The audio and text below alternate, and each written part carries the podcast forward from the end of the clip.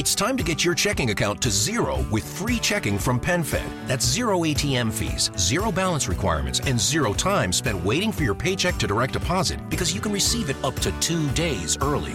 Open your account with just $25 and see how big zero can be. Apply online today at penfed.org slash free checking. Early direct deposit eligibility may vary between pay periods and timing of payer's funding. To receive any advertised product, you must become a member of PenFed, insured by NCUA.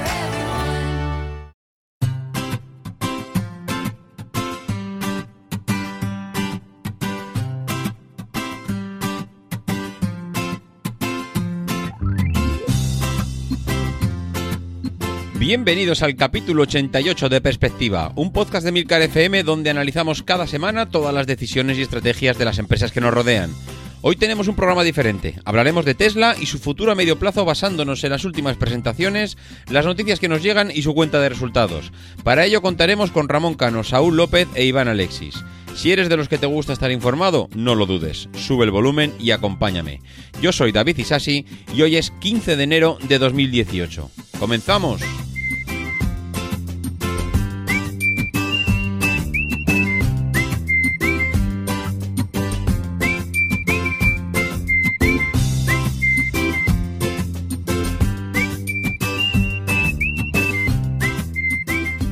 Muy buenas a todos, ¿cómo estamos? Bueno, pues hoy la verdad es que es un, un podcast un poquito o un muchito especial.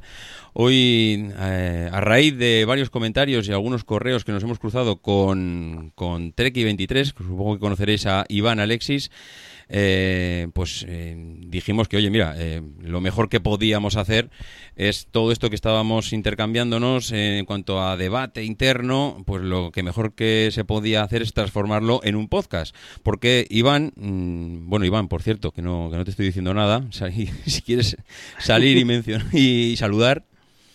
Hola, hola a todos. Soy Iván, Trek23.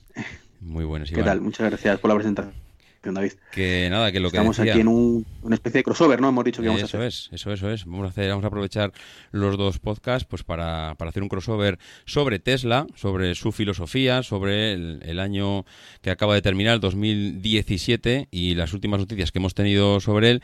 Y bueno, nosotros en, en perspectiva, en nuestro podcast, hicimos un, bueno, iba a decir, una especie de crítica, hicimos un episodio un tanto crítico con las últimas eh, noticias que habían aparecido en Tesla. Y nos y bueno, yo Iván lo he escuchado, y Iván también es un, un, un forofo total de la marca y dijo, oye, pues hay algunas cosas que no estoy de acuerdo, nos contestó en su podcast, en, en Undercover, ¿no? Sí, fue uno de los undercover, Sí. efectivamente, el 211 concretamente. Ok, perfecto. Que yo recomendaría escuchar. No sin antes escuchar el vuestro, que si no, no recuerdo mal es el 82, ¿no? Creo que sí, creo que sí. Ya digo que no, no recuerdo exactamente, pero diría que sí, que es el 82, eso es. Y, y entonces dijimos, oye, pues ¿por qué no, no nos juntamos y, ha- y hacemos un, un pequeño debate? Lo que pasa que, claro, eh, Iván y yo, pues que por mucho que nos guste, que, no, que nos gusta Tesla, pues dijimos, oye, aquí hay que traer a a alguien que, que los haya probado y que se haya sentado en un Tesla, ¿no? Y, y la verdad es que creo que tenemos la suerte por, por ambos bandos, por decirlo de alguna manera, de tener gente que, vamos, son, son auténticos eh, fieles de la marca y que los han probado y que, que, bueno, que pueden hablar pues pues con toda la sensatez del mundo de cómo son eh, estos coches y bueno opinar pues mm, qué ha sido todo este año y poner pues digamos eh, yo iba a decir que mucho mejor que nosotros no Iván Eh, Se- seguramente, Seguro, ¿no? seguramente. bueno, pues uno de ellos es Saúl López, que creo que el que no lo conozca por su canal de YouTube, pásate a lo eléctrico. Eh, Saúl, estás por ahí, ¿no? Sí, he oído Tesla. Bueno, Aquí bueno. estoy. Lo has soñado, lo has soñado. Pues sí, sí. Sa- Saúl, el que no, el que no conozca a Saúl, pues es que no, no está muy metido en el tema de la automoción y Tesla porque tiene un canal de YouTube que tiene miles y miles de suscriptores y lo mismo que decía con Undercover, el que, el que no lo esté hecho ya, pues que, que se suscriba, pero, pero la voz de ya. Y por otro lado tenemos a Ramón Cano, que es un colaborador de Perspectiva. Muy buena, Ramón. Hola, ¿qué tal? ¿Cómo estáis? Muy buenas. Pues eh, Ramón viene por la parte nuestra de- del podcast y de, perspectiva, pues eh, un poco con esa con esa mirada crítica, porque aquí casi es un dos contra dos, ¿no? Se puede decir, como en el baloncesto, un dos para dos. en el que tanto Ramón y yo pues hemos sido un poquito críticos con Tesla y por otro lado tenemos a Saúl y a Iván que bueno, pues es un poco la, por, iba a decir la antítesis, tampoco es la antítesis. Yo simplemente quería aclarar, una cosa. Eh, hay gente que piensa que Ramón y yo somos unos haters, pero, pero vamos, eh, recalcitrantes. Y tampoco es así, ¿no? ¿Verdad, Ramón? No, no, no, no, la verdad es que no. A ver, eh, a mí Tesla como, como marca me encanta, como concepción me, marca, eh, me encanta, como producto me encanta y me dan rabia muchas cosas me- que pienso que no lo están haciendo todo lo bien que podrían hacerlo. Y bueno, pues quizás por de vez en cuando dar opiniones que no son exactamente las más frecuentes, pues sí, a veces, eh, a veces eh, te califican de hater y demás. Bueno, no, no, no pasa nada. De todas formas, sí que es cierto eh, que es solo por el tema de, de- de producción industrial y de acabados y de- bueno, Ujú. una serie de cosas que ahora hablaremos. Pues eh, yo, por no alargar mucho más la presentación, creo que ya hemos puesto un poco en antecedentes a la gente. Si queréis, podemos eh, empezar a, repasar una de las, pues yo creo que las principales noticias que hemos tenido este año 2017 sobre Tesla. Yo creo que por no irnos a principio de 2017, podemos empezar casi por el, por el final, que es lo que más fresco tenemos. Y lo primero de todo, pues fue esa presentación, esa última, iba, iba- a llamarlo keynote. No sé, Saúl, tú estás invitado a las keynote, ¿no? De Tesla.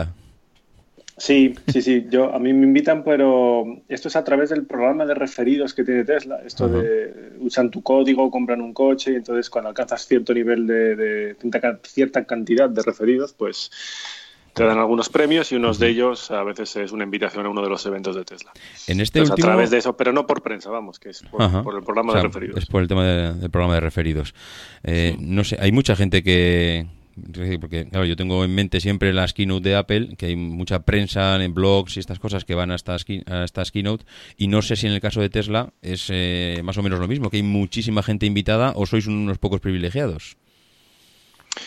Em, hay, depende, yo, yo he visto alguna, eh, alguna fiesta de Tesla, y esto era fiesta porque era la ceremonia esta de entrega de los 30, de los 30 primeros Model 3, eso era más bien una fiesta donde la mayoría eran Sí. empleados, era una fiesta de agradecimiento por los esfuerzos que habían hecho los empleados en la fábrica de Fremont y la de eh, Nevada. Sí.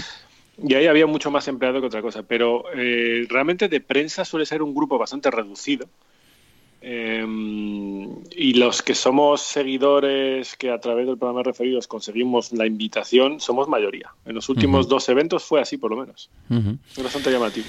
Pues eh, hablando de eventos, en el último evento, pues eh, empecemos ya casi por el final, por esa, por ese One More Thing que hubo al final del todo. Se presentó ese Roadster y yo he sido un pelín crítico y ya, bueno, Iván también, Iván lo sabe, porque a mí, aparte de que el coche evidentemente me encanta, porque lo ves, eh, ves el deportivo, ves la, lo que es la filosofía y tal, eh, me gusta mucho.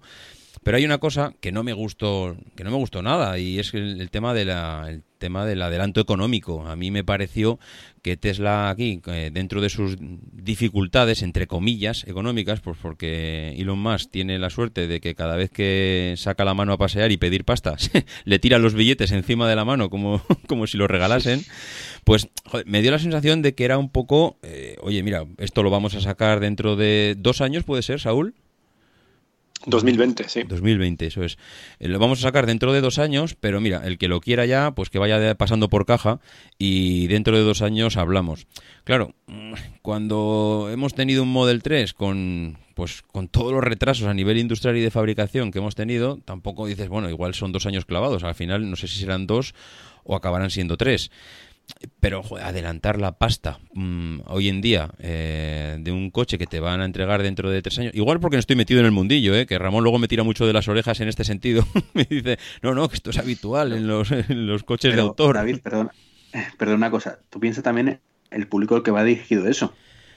O sea, es un público que le sobra la pasta por las orejas. Qué mal verdad es hacerse de, de la pasta con dos años de vista, si es que le sobra. Pues, eh, a ver, no te digo que no. Yo estoy seguro que no- ese coche, desde luego, no está hecho para mí. Eso, eh, eso es segurísimo. Pero a, a pesar de que el coche está hecho para gente que tiene muchísimo dinero, eh, hombre, tres años, bueno, vamos a dejarlo en dos, pensando que van a cumplir las fechas, me pareció un poco, eh, oye, necesitamos eh, presentar esto, porque esa es otra. Yo no sé si Saúl, que está metido en igual en círculos en los que nosotros no nos movemos, ¿alguien sospechaba que se iba a presentar este vehículo? No, No, para ¿no? nada. Fue sorpresa. Sí, sí. Es una cosa que es llamativa de Tesla. El hermetismo que consiguen por parte de empleados e incluso de pues, algunos periodistas que han llegado a visitar sus instalaciones. Eh, recuerdo haber leído recientemente un artículo en el que el periodista, pues como ya había tenido lugar la presentación del camión, ya pudo contar que él lo vio. Lo vio en persona bastantes semanas o incluso meses antes de la presentación. Pero claro, les deben de hacer firmar un, un NDA, un acuerdo de confidencialidad Sí. brutal, que básicamente acaban en la cárcel, como diga una sola palabra, Mm. y la gente lo respeta. Pero ya con el Model 3, con la presentación, fue lo mismo. Es que ni una sola imagen filtrada, ni un diseño en ordenador, nada. Es hermético. Es impresionante. Pues No, Pero, no estamos Saúl, acostumbrados a eso. No se sabía que se iba a presentar en ese evento, pero si no recuerdo mal, se había noticias de que, bueno, estaban confirmado por, por Elon Musk, que iban a Claro, presentar el ellos- Roadster 2, sí, ¿no? no- Claro, no era secreto la existencia de un programa para desarrollar un, un Roadster 2. Eso lo había, efectivamente, lo había comunicado en Twitter Elon Musk meses antes. Pero ni una sola foto, ni un boceto, nada. Eso es lo que sorprende, hombre, que consigan ese hermetismo. Hombre, de, de- de hecho es, es- es lo normal en los, en los fabricantes, de, en- sobre todo de coches, ¿no? De camiones un poco menos, pero eh, de coches mm, normalmente no te encuentras con ningún modelo, ni siquiera que se pueda fotografiar, Mm. hasta que la preproducción está terminada. Es decir, hasta que todos los. Cuando va a salir, por ejemplo, yo que sé, un nuevo Golf o un nuevo A4, tal, se ven bocetos en revistas y tal, pero incluso los vehículos que se utilizan para test por las calles, estos muletos, eh, van completamente camuflados, con, Claro. con trajes para, para que no se vean, a- porque los fabricantes se copian. Y se copian unos a otros todo lo que pueden, claro. Y quieren saber lo que tiene el otro, pues cuanto antes posible. Sí. Y, y- y- y- eso justamente hace eh, contrasta un poco con Tesla, que efectivamente no lanza, vamos, no hace publicidad de sus coches antes de sacarlos. Pero claro, cuando los saca luego tarda mucho en, en producirlos. Entonces Es el que, efecto es es, que además es se prácticamente el mismo. Sí, y es que además es que se saltan, o entre comillas, lo de se saltan la preproducción, o la hacen con un puñado de 20 modelos. es una cosa muy curiosa. O con los empleados. O con los empleados. sí. Yo, hombre, de todas maneras hay que reconocer que tiene un mérito de la leche, ¿eh? porque todos hacemos o podemos hacer la analogía con los teléfonos móviles y uf, hoy en día para sacar un teléfono móvil, un smartphone al mercado sin que antes se haya hecho cualquier filtración, diría que prácticamente es imposible. Y un teléfono móvil, eh, vamos, es una cosa que se guarda en un bolsillo que se puede pensar que ya sabemos que esto no, no funciona así, pero bueno, se puede pensar que es más fácil de esconder, pero joder, eh, un coche, entiendo que en algún sitio, a nivel de pruebas, eh, a nivel de bocetos, a nivel de prototipos, a nivel de, no sé, de fabricación industrial, eh, esconder que estás fabricando un coche, oye, tiene su mérito, ¿eh? No, no- sé cómo se lo montan, pero está claro que lo acaban consiguiendo. Pero mira, David, por ejemplo, los, los fabricantes cuando te, cuando te invitan a ver pre-presentaciones del producto para que y te ponen un montón de cuestionarios para que opines de qué te parece lo que van a presentar y demás, tal cual, siempre te, vamos, te, te hacen entregar los teléfonos móviles, tal, todo tipo de dispositivos electrónicos, casi casi te cachean y te registran antes de entrar a habitaciones donde una detrás de otra vas viendo ciertas partes del modelo, pero no te lo llegan ni a enseñar entero. ¿sabes? y, y- y luego tienes que rellenar los cuestionarios de qué es lo que más te ha gustado, qué es lo que menos, ¿verdad? Sí, dónde sí, sí. pondrías un USB, dónde tal cual. No, no, desde luego tiene que haber un control que es digno de, de alabar, porque está claro que lo consiguen. Pero bueno, eh, el roster, no nos, no nos desviemos mucho. Mm, A mí me chocó, y ya te digo, es, yo creo que aquí será de las pocas cosas donde vamos a igual a, en- a enfrentarnos, entre comillas, porque Saúl, a ti el, el- lo que es el, el coche, me imagino que encantado de la vida, ¿no? Hombre, fascinante. No, no- no le ves ni una sola pega, ¿no? No, para bueno, a- con, con reservas, ¿no? Es decir, a falta de poder verlo físicamente en, en persona y, de ver cómo lo hacen en, en realidad, ¿no? Porque yo lo he visto en imágenes, yo no estaba allí, así que en esta presentación no pude y, y no lo pude montar, etcétera. O sea que con esas reservas, desde luego fascinante, porque a mí, yo sí capto bien la idea que tienen en Tesla cuando hacen esto. Eh, yo sí capto eh, que más que producir un vehículo, eso se trata de lanzar un mensaje. Esto se trata de hacer una demostración de fuerza y decir, mira, técnicamente esto es lo que podemos hacer y esto supera todo lo que se puede hacer técnicamente con un motor que mueve cilindros y pistones. Eh, Eso, es, eso es como yo lo interpreto y es como yo lo valoro. Y ahí es donde aplaudo, aplaudo con las orejas. Tú- ¿sabes? Entonces luego ya no, como, no, vamos claro. a evaluar el coche, vamos a ver qué calidad de acabados tiene, vamos a ver... eso es otra dimensión en la que yo también puedo sacar un montón de pegas, porque las hay. Sería de ciegos no verlas o negarlas. El modelo anterior del roster, eh, a nivel de acabados, ¿era un coche que estaba al nivel que debía estar un, un deportivo como este? ¿O, o igual...? No, es muy, muy tosco. Sí. El primer roster es muy tosco, muy, muy básico, eh, muy duro, muy, muy primario, yo incluso diría. Una dirección súper dura, a veces dices, pero esto tiene dirección asistida. Eh, muy sencillo, muy simple. El, el- el primer roster es- va de, de- de- de deportivo clásico, ir sentado a ras de suelo, como sobre una tabla, muy duro todo, sentir la carretera y un empuje brutal con una aceleración de aceleración en 3, pocos segundos, no recuerdo la cifra Ajá. exacta, que te deja pegado en el respaldo. Ese es de sentir las cosas, nada de confort, ni, ni refinamiento, ni acabados. No, no. El primer roster era muy burdo. Muy bueno. Iván, tú De entiendo hecho, que... Tiene autonomía de risa. Eh, Pero, pero si, no, si, si, no, me- si no me equivoco, el, el Tesla Roadster, el original, era un Lotus Elise Claro. eh, e- electrificado y un Lotus Elise. eh, aún con un motor térmico tradicional, es, es un coche prácticamente de carreras, durísimo, sin dire- Sí. no tiene dirección asistida, o sea, es, un, es, es dos plazas targa, por decirlo de alguna manera, con un techo Mm. de lona que... O sea, es que es, que es, un, es un coche, bueno, muy, muy, muy distinto a lo que estamos acostumbrados. Un coche de carrera Claro. que no tiene dirección asistida. Mm. Iván, yo creo que tú pocas pegas le pones, ¿no? No, yo ninguna. Iba a comentar simplemente que, que el primer roster, si no me equivoco, tenía también una autonomía de risa en comparación con el 2. No recuerdo la, la Es autonomía que, ahora. es que ¿cuánto la tiempo ha ahí. pasado cuánto tiempo ha pasado entre la presentación de uno y otro? Claro, eh, lo digo porque Diez a nivel años. 10 años, claro, es que a nivel de Creo. desarrollo Sí, sí, tecnológico de desde- Tesla, Sí, claro. claro, tiene que notarse una barbaridad. 10 años entre un producto y otro, pues bueno, todo Puede que sean Además- 12, puede que sea de 2005, pero por ahí, ¿eh? Pero no son productos comparables en cualquier caso, porque un, el Tesla Roadster original es un, es un Lotus Elise electrificado y el Tesla Roadster 2 es un coche, pues esperamos todos que 100% Tesla, ¿no? Y una, y una barbaridad de coche, el producto Ujú. que Tesla tendría que hacer, pero vamos, eh, dejarse de otros modelos de más y hacer estos. Mm, Yo, si queréis, pasamos un poco porque aquí creo que vamos a poder, o que no vamos a discutir mucho. Eh, Bueno, hay una cosa, sí, hay sí, una sí. cosa que sí eh, me chocó mucho, David, cuando lo comentaste tú en el podcast de- que grabasteis, Sí, y es eh, el por qué decías que, que era mejor lanzarlo antes que el Model 3. Es una cosa que me descuadró completamente y es un poco lo que intenté responder en mi grabación. Y es que tú, te entendí eso, ¿no? Que tú. Yo creo que lo comentó Ramón, ¿no? Disculpa mía. Ah, no, no, los dos, Bueno, perdón. sí, sí, da igual, no, no, da igual, da igual.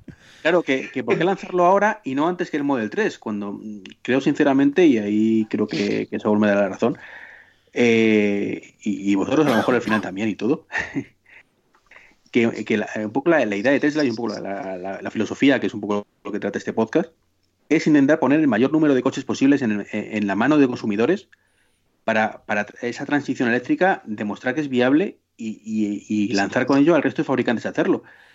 Entonces, si tú lanzas un superdeportivo que van a poder comprarlo 300 o 3.000 personas en vez de un Model 3 que va a tener medio millón de reservas en, en un año, eh, la, la- la diferencia es brutal de, de personas con un coche eh, eléctrico al- en la carretera. Mm, No bueno, sí, sí, sí, sí, sí, yo, yo, yo te, yo te he entendido. Eh, lo que pasa es que Tesla es una compañía eh, como otra cualquiera con un líder muy carismático, pero vamos, yo creo que no deja de ser una compañía como otra cualquiera que lo que quiere es hacer dinero. Y, y para hacer dinero, pues eh, vende una imagen que será más o menos fiel a la realidad, pero bueno, vende una imagen de eh, ecología, tal, todo esto. Pero mm, primero y principal, yo creo, para mí, es que lo que quieren es hacer dinero. Y para eso, eh, el, eh, precisamente el Roster 2 es un vehículo, el- creo, corregidme si me equivoco, pero creo que dijeron que el precio normal eran 200.000 y el precio para la versión un poquito más eh, premium eran 250.000 por adelantado. Eh, sí, me, me- me puedo equivocar. Ese coche, si lo buscas con un motor térmico, pues te cuesta un millón de euros. Y ese coche Tesla probablemente, si es capaz de producirlo, lo podría vender por el doble y por el triple pero se embarca en la aventura del Model 3, que es probablemente lo que le ha dado eh, quizás mucho, un, bueno, mucha, mucha más popularidad. Y lo está pasando, yo creo que lo está pasando realmente mal. Y luego, si queréis, Pero- hablamos de las figuras, eh, de las figuras financieras. Pero es que realmente lo está pasando muy mal. O sea, yo creo que muchas veces no nos damos cuenta eh, de lo mal que está Tesla económicamente. Yo creo que en, en tu, en tu razonamiento está tu respuesta. Dices, está para ganar dinero y sin embargo pone un precio que es irrisorio en comparación con la competencia. Sí, Si pero que te lo piden dos fuera- años antes. Es irrisorio, pero, eh, pero Sí. adelántame la pasta. Y el 100%, ¿eh? Que, que sí, que sí, pero la, la cuestión está en que está- estás diciendo por lado, su objetivo es ganar dinero, que por supuesto como empresa mm, es ganar dinero, pero yo creo que es a largo plazo. Insisto en esa parte, el No, objetivo a de Tesla corto ya ha hoy demostrado que no. creo que no, creo que no es ganar dinero, es evolucionar lo más rápido posible para intentar esa, esa, esa visión de, de Elon Musk, acertado o no, eh, cumplirlo lo antes posible. Por eso mismo te pone el, roster a un precio de risa, entre comillas, comparado con los térmicos. Si su objetivo fuera ganar la mayor pasta posible, haría como Apple, que dice yo, mi 40% mínimo de, ganancia, y se lo tengo que vender por un millón de dólares, pues lo vendo por un millón de dólares, que a fin de cuentas lo vale y me lo van a pagar. Mm, sí y no. Eh, dos respuestas. Una, yo creo que primero erraron en la estrategia eh, porque el producto Tesla, de verdad, para mí debería de ser el Roster 2, si es real, es un coche espectacular, es un coche que de verdad rompe el mercado de los superdeportivos. Creo que le han puesto ese precio que está fuera de mercado por lo barato, y Tesla no es una marca que el resto de productos los saque especialmente baratos y fuera del mercado. Creo que este producto lo han sacado especialmente barato porque lo que necesitan es pillar dinero ahora. Y no es lo mismo adelantar un cuarto de millón o 200.000 o dejar señales de 50.000 que embarcarse en un coche de un millón de euros, que es probablemente lo que costaría el modelo equivalente con motor térmico y que es probablemente el precio al que se podría vender este coche. Hicimos un millón ochocientos mil, un millón doscientos, pero vamos, en ese orden de magnitud, si se pudiese producir mañana. El punto es que lo hacen tan barato para pillar ya. ¿Tú qué opinas, Saúl? Tiene sentido esa argumentación, lo que pasa es que yo no veo eh, cu- cu- cuánto dinero pueden obtener a base de reservas de la Founder Series del, del Roadster de 250 mil dólares. 2 millones y medio de dólares, 25 millones de dólares, 250 millones de dólares y está, esto ya ni de coña. Eso no le soluciona ni, ni, ni- una semana de, de, producción de Model 3. Entonces no creo que ese sea el objetivo. De ahí tengo mis dudas, no lo veo claro. Hombre, eh, es verdad que dices, hombre, comparado, lo, bueno, es que ya ya entraremos, como dice luego Ramón, en lo que es la evolución de los números, pero es que mm, debe mucha pasta. Es que es toda la pasta que le están poniendo los inversores allí la está quemando. Entonces, claro, dices, es que los 250 millones, que no sé, había un número máximo que iban a poner a la venta. Ahora mismo no recuerdo cuántos iban a poner a la venta. Eh, no sé si eran 100 o 1000, pero vamos, que no eran muchos. Eh, los van a vender como rosquillas, seguro, porque al, público al que está destinado los tiene, los van a poner encima de la mesa y, ya los tendrá Elon Musk, e incluso hasta, no sé si se los habrá gastado. Pero es que, claro, les hace mucha falta. Yo creo que realmente ese coche nadie se lo esperaba y, y lo sacaron precisamente porque no, lo, es que lo pidiera el mercado. El mercado lo que estaba pidiendo es cuándo tenemos el Model 3. Creo que es lo que el mercado le está pidiendo a Tesla. Decir, oye, ese coche que ya te, ya hace dos años que, encargamos y que te estamos, vamos, y hemos superado todas las expectativas habidas y por haber y que eh, necesitamos que empieces a entregar ya, eh, ¿dónde está? Mm, y realmente eso es lo que a mí me choca. Es lo primero que más me choca es, oye, ¿por qué tantos modelos? ¿Por qué nos embarcamos? eh, ¿Tienes un Model 3 eh, que es lo que te está pidiendo ahora la gente, eh, pero como rosquillas? O sea, ahora mismo yo creo que todos los que fabricasen se los quitaban de las manos. ¿Y, por qué te metes en...? Es que es lo que no termino de entender y ya entramos, si queréis, un poco, abrimos un poquito más el debate en cuanto al- a la primera parte esta de el Model 3, el camión y un poco esta, esta variedad. ¿Por qué te metes ahora en un camión?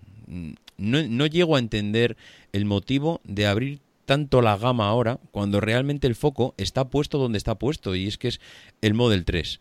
Eh, It's time to get your checking account to zero with free checking from PenFed. That's zero ATM fees, zero balance requirements, and zero time spent waiting for your paycheck to direct deposit because you can receive it up to two days early. Open your account with just $25 and see how big zero can be. Apply online today at penfed.org slash free checking. Early direct deposit eligibility may vary between pay periods and timing of payer's funding. To receive any advertised product, you must become a member of PenFed, insured by NCUA. With a Planet Fitness Black Card, you don't just get a great workout, you get a great perk out because your membership is packed with perks. Join for just $1 down and $24.99 a month. Sign up for the Fiat Black Card for $1 down and get all the perks. Deal ends November 22nd. See Home Club for details. Que, que- que- no sé, ¿a alguno de vosotros le ve sentido a que nos hayan presentado un camión? Que creo que Ramón es bastante crítico con el camión. Y, y- Ramón, si quieres ahora continuar, o bueno, el que quiera. ¿Por qué el, por qué el camión? ¿Por qué un roadster? ¿Y por qué no el Model 3? ¿Por qué no seguimos invirtiendo ahí eh, todas las energías? eh, en vez de sacar cosas que realmente, no sé, el mercado, no te digo que no las esté pidiendo, pero desde luego no el 80 o el 90% de los que están ahora mismo demandando un Tesla. Yo, yo tengo una teoría con esto y es que, bueno, de entrada tenemos que tener claro que la gente que está diseñando un vehículo nuevo, sea un camión o un roadster, no tiene nada que hacer en la cadena de montaje de un Model 3. No va a ser el que te solucione los cuellos de botella seguro, en la seguro. gigafactoría. ta- Entonces, esos recursos, ¿qué haces? Los despides, los, los tienes ahí ociosos, lo- los tienen que utilizar. Eso por una parte. Y luego, por otro también, eh, claro, esto genera una serie de expectativas que en el fondo mantiene viva a Tesla. No económicamente quizás, pero desde luego lo mantiene viva en, en el foco de, de las Sí, noticias, sí, sí. en el punto de mira, le da potencia, le da, le da notoriedad y le da credibilidad. Y cuando un inversor eh, tiene que decidir si afloja más pasta en la enésima ronda de lo que decir, ¿no? Sale y no a pasear con la mano y le que lo lleven los billetes, si no presentase estos camiones, roadsters y demás ideas que te hacen soñar, probablemente esa gente no aflojase la pasta tan fácilmente. Eh, él está jugando mucho con esa confianza ciega que tienen unos inversores que están dispuestos a creer en su proyecto. Un proyecto que realmente, si tú pones fríamente las cifras sobre la mesa desde un punto de vista económico, no se le ve mucho sentido. El analista más riguroso diría, no, yo ahí no. Pero esto parece ser que va más allá, o por lo menos a los hechos me remito, ¿no? Eh, y efectivamente el Model 3 es un gran riesgo para Tesla porque se le podría atragantar si hay un problema de producción gordo, si no entrega no ya mil vehículos a la semana, que eso es lo que estaban entregando de Model S y Model X en 2017, sino suben rápidamente a 5 o 10 mil a la semana y entonces ya empiezan eh, ya no solo a demostrar, hey, ya he producido 100.000, ya he producido 200.000, sino que empiezan a recibir ingresos y a aliviar un poco su situación eh, económica. Si eso no se, no se da, tienen un serio problema, está claro. Así, a- a- así no podemos discutir porque estamos de acuerdo en todo.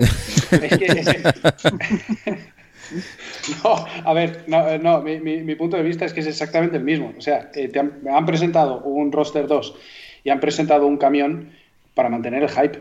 Porque ahora mismo, eh, es que es mi punto de vista, ¿eh? ahora mismo lo que necesitan es financiación. O sea, necesitan, están eh, realmente atrapados en los cuellos de botella de producción del Model 3 también, y sí me permito decir que por un poco de soberbia industrial, porque hay ciertas hay ciertos eh, procesos en el mercado de, de la fabricación de la automoción que bueno que si, a- si aplican todos los fabricantes a nivel industrial es por algo, no es por casualidad, la validación de las máquinas, además que Tesla se salta. Y, claro, luego se paga. Esa- esas cosas eh, luego se pagan. Y segundo, efectivamente, eh, cuando Elon Musk sale a, a pasear, eh, pues le llueven los billetes. Pero ojo, en la última ronda de financiación, que fue una de las más grandes, si no recuerdo mal, al final la financiación fue en, bonos no convertibles al 5,7%. Es decir, es como se financia una pyme en España. O sea, mm, eh, la, deuda de, de Tesla está creciendo de una manera. mm, Y yo entiendo que Elon Musk debe buscar otras formas de financiación y otras formas de financiación sobre todo pasan por mantener el hype y efectivamente de esa manera ta- también además da empleo a toda la gente de diseño, toda la gente de planning, que, que, mientras se produce el Model 3 Ujú. pues no pueden estar cruzados, lógicamente. Por- También podían hacer una moto que sería más rápido. Sí, eso seguro. Porque tú, Ramón, lo que es el concepto del camión, eso sí que, al contrario que el roster sí que lo veías, lo del camión no terminas de verlo, ¿no? Eh, No, no sé si, eh, bueno, seguro que todos hemos visto Los Simpson y seguro que, que todos nos acordamos de que Los Simpson sacaron a, a Donald Trump hace años de, de presidente de Estados Unidos, ¿no? Y también sacaron un capítulo, sí, sí, no, es, joder, pero también sacaron un capítulo en el que le dejaban a Homer diseñar un coche. y lo llamaba, y Homer le puso hasta el nombre, no sé si os acordáis, se llamaba Cañonero. Y era un Sí. coche, ¿eh? y era un coche Buenísimo. brutal, brutal en todos los sentidos, brutal. Claro, luego era un desastre. Entonces, cuando empezaron a contar cosas de lo que podía hacer ese camión y las prestaciones que tenía y demás y tal, pues es cañonero. O sea, es, oye, a ver, haced un camión que mole. Ya, pero es que tiene que... No, no. O sea, da igual para qué se vaya a aplicar. Tiene que molar. Hmm. Y eso es lo que, fíjate, están, una de las cosas más importantes del camión es el coeficiente aerodinámico. No sé si os, habéis dado cuenta que este camión, que es, bueno, pues es, es- es bastante bonito, eh, se parece a, un- a una locomotora de ave. Que, Sí. que sí que circulan, que sí que circulan a unas velocidades muy altas y lógicamente la aerodinámica cuenta mucho. Bueno, en un camión la aerodinámica está compuesta, como en todo vehículo, eh, de dos partes, de la delantera y de la trasera. La dificultad de la aerodinámica de los camiones es que tienen que acoplarse a semirremolques de todo tipo de formas. Una hormigonera no es lo mismo que un, un camión de transporte de áridos, que no es lo mismo que un camión de movimiento de tierras, que no es, camión, no es lo mismo que un camión frigorífico. Y al final, toda la parte del remolque y toda la parte del rebufo es la que, compuesta con la, con la tractora, te, te- te, mm, al final te da el coeficiente aerodinámico. Es decir, cuando dicen, ah, el coeficiente aerodinámico es 0,36, ¿de qué? ¿Con qué remolque? Si te falta más de la mitad del vehículo para poder calcular el coeficiente aerodinámico. Eh, y bueno, bueno, y muchas otras cosas, pero ah, la presentación, yo para mí estuvo salpicada de un montón de cosas que, eh, que realmente si estás en el negocio de los camiones, pues, pues, hombre, yo entiendo que haya muchas compañías que lo vayan pidiendo porque desde luego es un icono y desde luego es publicidad no gratuita, pero es mucha publicidad que de momento las estás, eh, estás pidiendo, yo qué sé, estás reservando eh, 100 camiones. No sé, Saúl, ¿hay que, ¿hay que pagar algo por reservar los camiones o no? Sí, sí, sí, sí, sí. Eh, 20.000 dólares para la versión base, la que eran 500 kilómetros. Y... ¿Cuál era el otro? 180.000 dólares creo que eran. No, eso era el precio de la, de la versión. O sea, los precios eran 150.000 dólares para la versión de 500 kilómetros o 300 millas y 180.000 eh, para la versión de 500 millas o 800 kilómetros. Entonces, la reserva eran 20.000 dólares, pero luego tenían también un Founders Series eh, especial de 200.000 dólares. Que eso es, prácticamente estás comprando el camión. eso era como el O sea- roster. Si quieres esa versión, me lo adelantas el 100% y ya te lo entrego yo de aquí a un par de años. Pero la reserva O sea- eran 20.000 dólares, ¿eh? la, res- la reserva del camión. O sea que está- eh, eh, estamos de acuerdo, aquí tampoco discutimos que era una ronda de financiación lo que hizo presentando el camión y el, y el roster.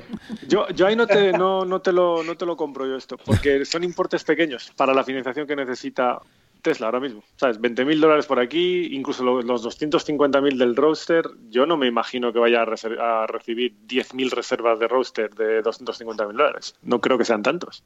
Pero puede mantener la acción en 340 dólares. Eso sí. Eso sí es una Ah. financiación. Eso sí es Pero lo que es el, financiación, ¿no? el cash de, venga, me van a entrar tantas reservas ahora mismo, eso no hay. No. Porque del camión había límite, porque del roster sí que tenía, sí que había una cifra límite, pero del camión no sé si había límite o no. ¿Límite de qué? De precio? reservas, de reservas me refiero.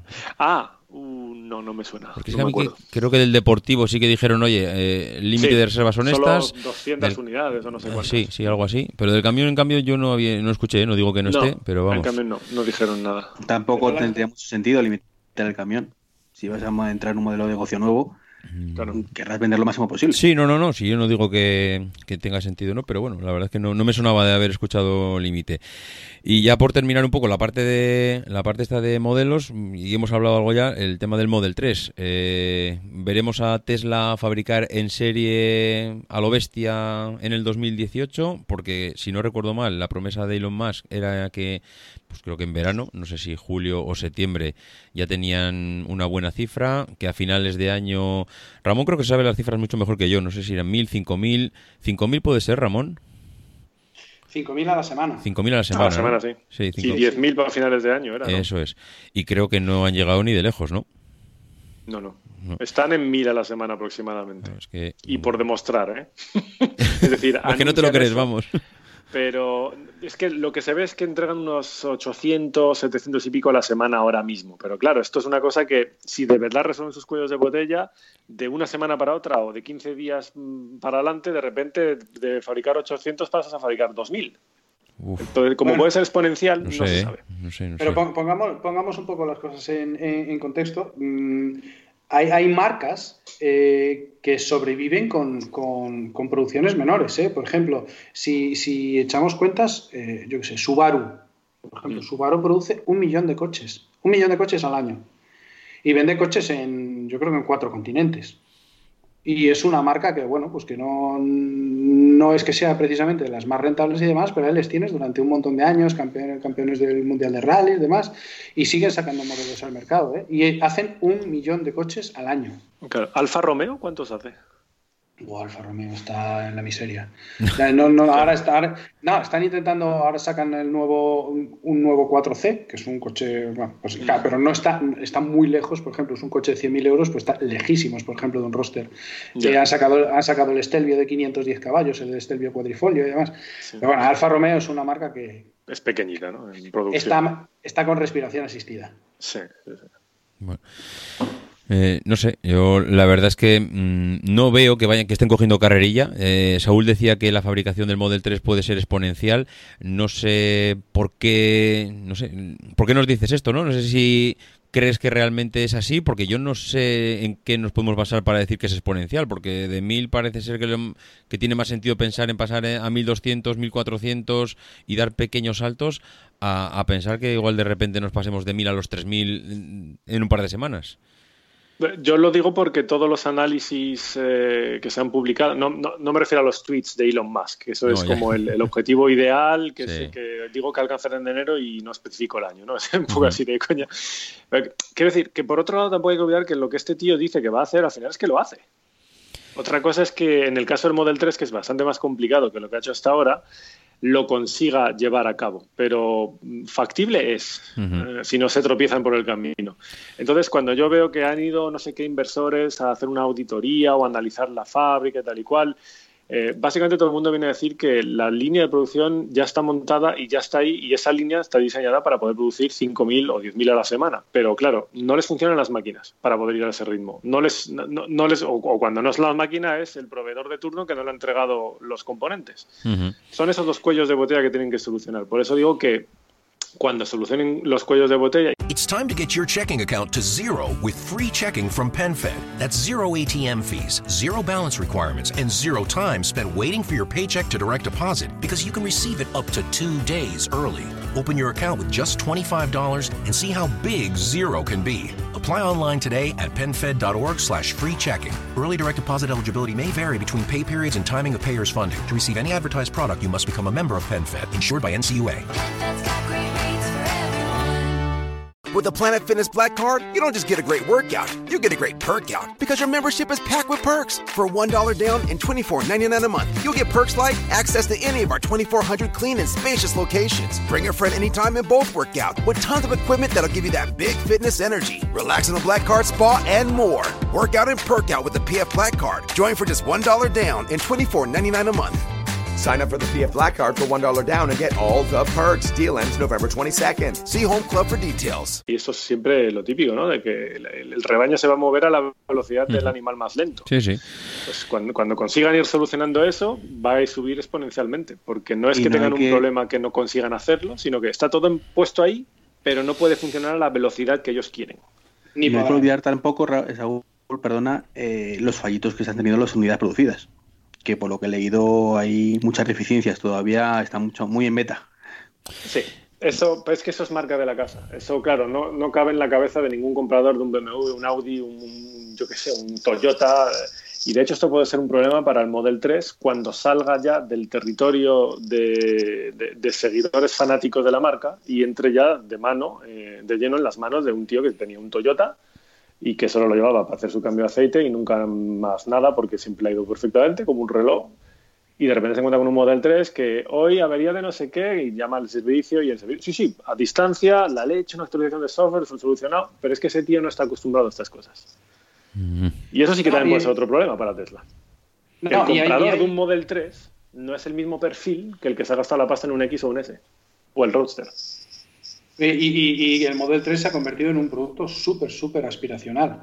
O sea, si te pasas por los foros, hay un montón de, eh, vamos a decir, chavales Mm. de 22, 23 años con una nómina de 1.400 euros preguntando cómo pueden comprarse un Model 3, qué entrada tendrían que dar, cuántos años tendrían que pagar y, y dispuestos a gastarse 1.000 euros de esos 1.400 en, en- en- en su coche, ¿no? No, yo, yo quería apuntar otra, otra cosa.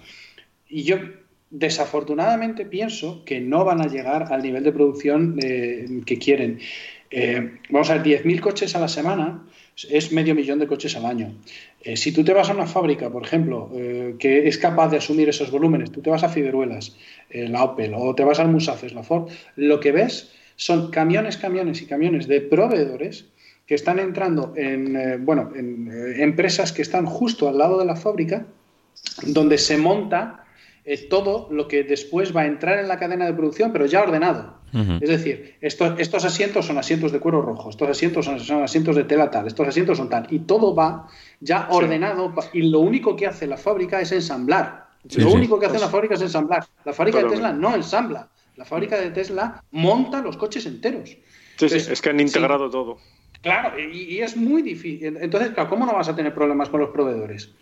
¿Cómo no vas a tener problemas pro- con los proveedores si te estás saltando todo lo que los proveedores saben hacer y lo que, en lo que son buenos haciendo? Pero es que son, pero es que son muy buenos, eh, Ramón. Yo he estado en la fábrica de Mercedes en Vitoria y es una auténtica obra de relojería ver cómo funciona una fábrica. No sé cuántos eh, Mercedes sacará eh, esa fábrica al año o a la semana, no, no- tengo el dato. Pero mm, ves lo que decías tú, ¿no? O sea, no, es que aquí ya todos los días el camión de las ruedas y, y viene ya todo preparado porque es lo que va a salir ese día y es simplemente ensamblar eh, piezas o componentes o partes de un coche que solo te dedicas a ensamblar, no te dedicas a fabricar, vamos, sí. Ni, ni de, ni de lejos lo que son las partes. Y eso es lo que no, en- no termino de entender cómo eh, Tesla, que no empezó a fabricar coches ayer, cómo, eh, eh, joder, no sé, a ver, tampoco lleva 100 años, pero mm, no sé ese error de cálculo eh, de decir, oye, al final de año voy a- estaré eh, en 5.000, en 10.000 coches eh, a la semana eh, y estamos ahora mismo en, en 1.000. Eh, ¿Cómo puede ser? No nos hemos equivocado en, en, en 500, o sea, nos hemos equivocado en muchos y, tampoco es que est- estemos en, bueno, estamos ya a mediados de enero, tampoco, vamos, no estamos a mediados de año, pero no sé, no, no termino de verlos arrancar. Eh, y el no verlos arrancar significa que si a final del 2018 no están fabricando esos 10.000 a la semana, eh, yo no sé la paciencia de los que hayan adelantado ya el dinero hace ya dos años, pues cuánto puede tener. Y ya no es por la paciencia de esta gente que, como dice, como dice Ramón, yo creo que hay auténticos fieles y seguidores y, y vamos, que no van a fallar. Pero claro, ese prestigio, ese volver a salir afuera a seguir pidiendo dinero, creo que mm, le puede hacer más daño a Tesla que lo que es la gente que pueda reclamar porque necesita el coche. La gente ya le han dicho que tiene que esperar y, y va a seguir esperando. Porque al final, eh, para mí, parte del éxito que pueda tener Tesla en un futuro pasa por este Model 3. Yo no sé si pensáis lo mismo que yo, Iván. Eh, ¿Este Model 3 mm, es un antes, un después en Tesla o, o realmente... Sí. Yo estoy convencido que es un antes y un después, por lo menos es la llegada. a- yo tampoco lo planteo como el modelo T que se comenta de Ford en su momento. Eh, era el Forte, ¿no? Si no recuerdo mal. Sí. Eh, creo que no va a ser esa, ese, ni- a ese nivel, ¿de acuerdo? Pero sí es la popularización de Tesla, la llegada a todo, lo- a todo el mundo. Es un poco el iPod de Tesla. buscando un poco la, Sí, sí, sí, sí, la- sí, pero, pero que tiene que llegar. Apple es el iPod.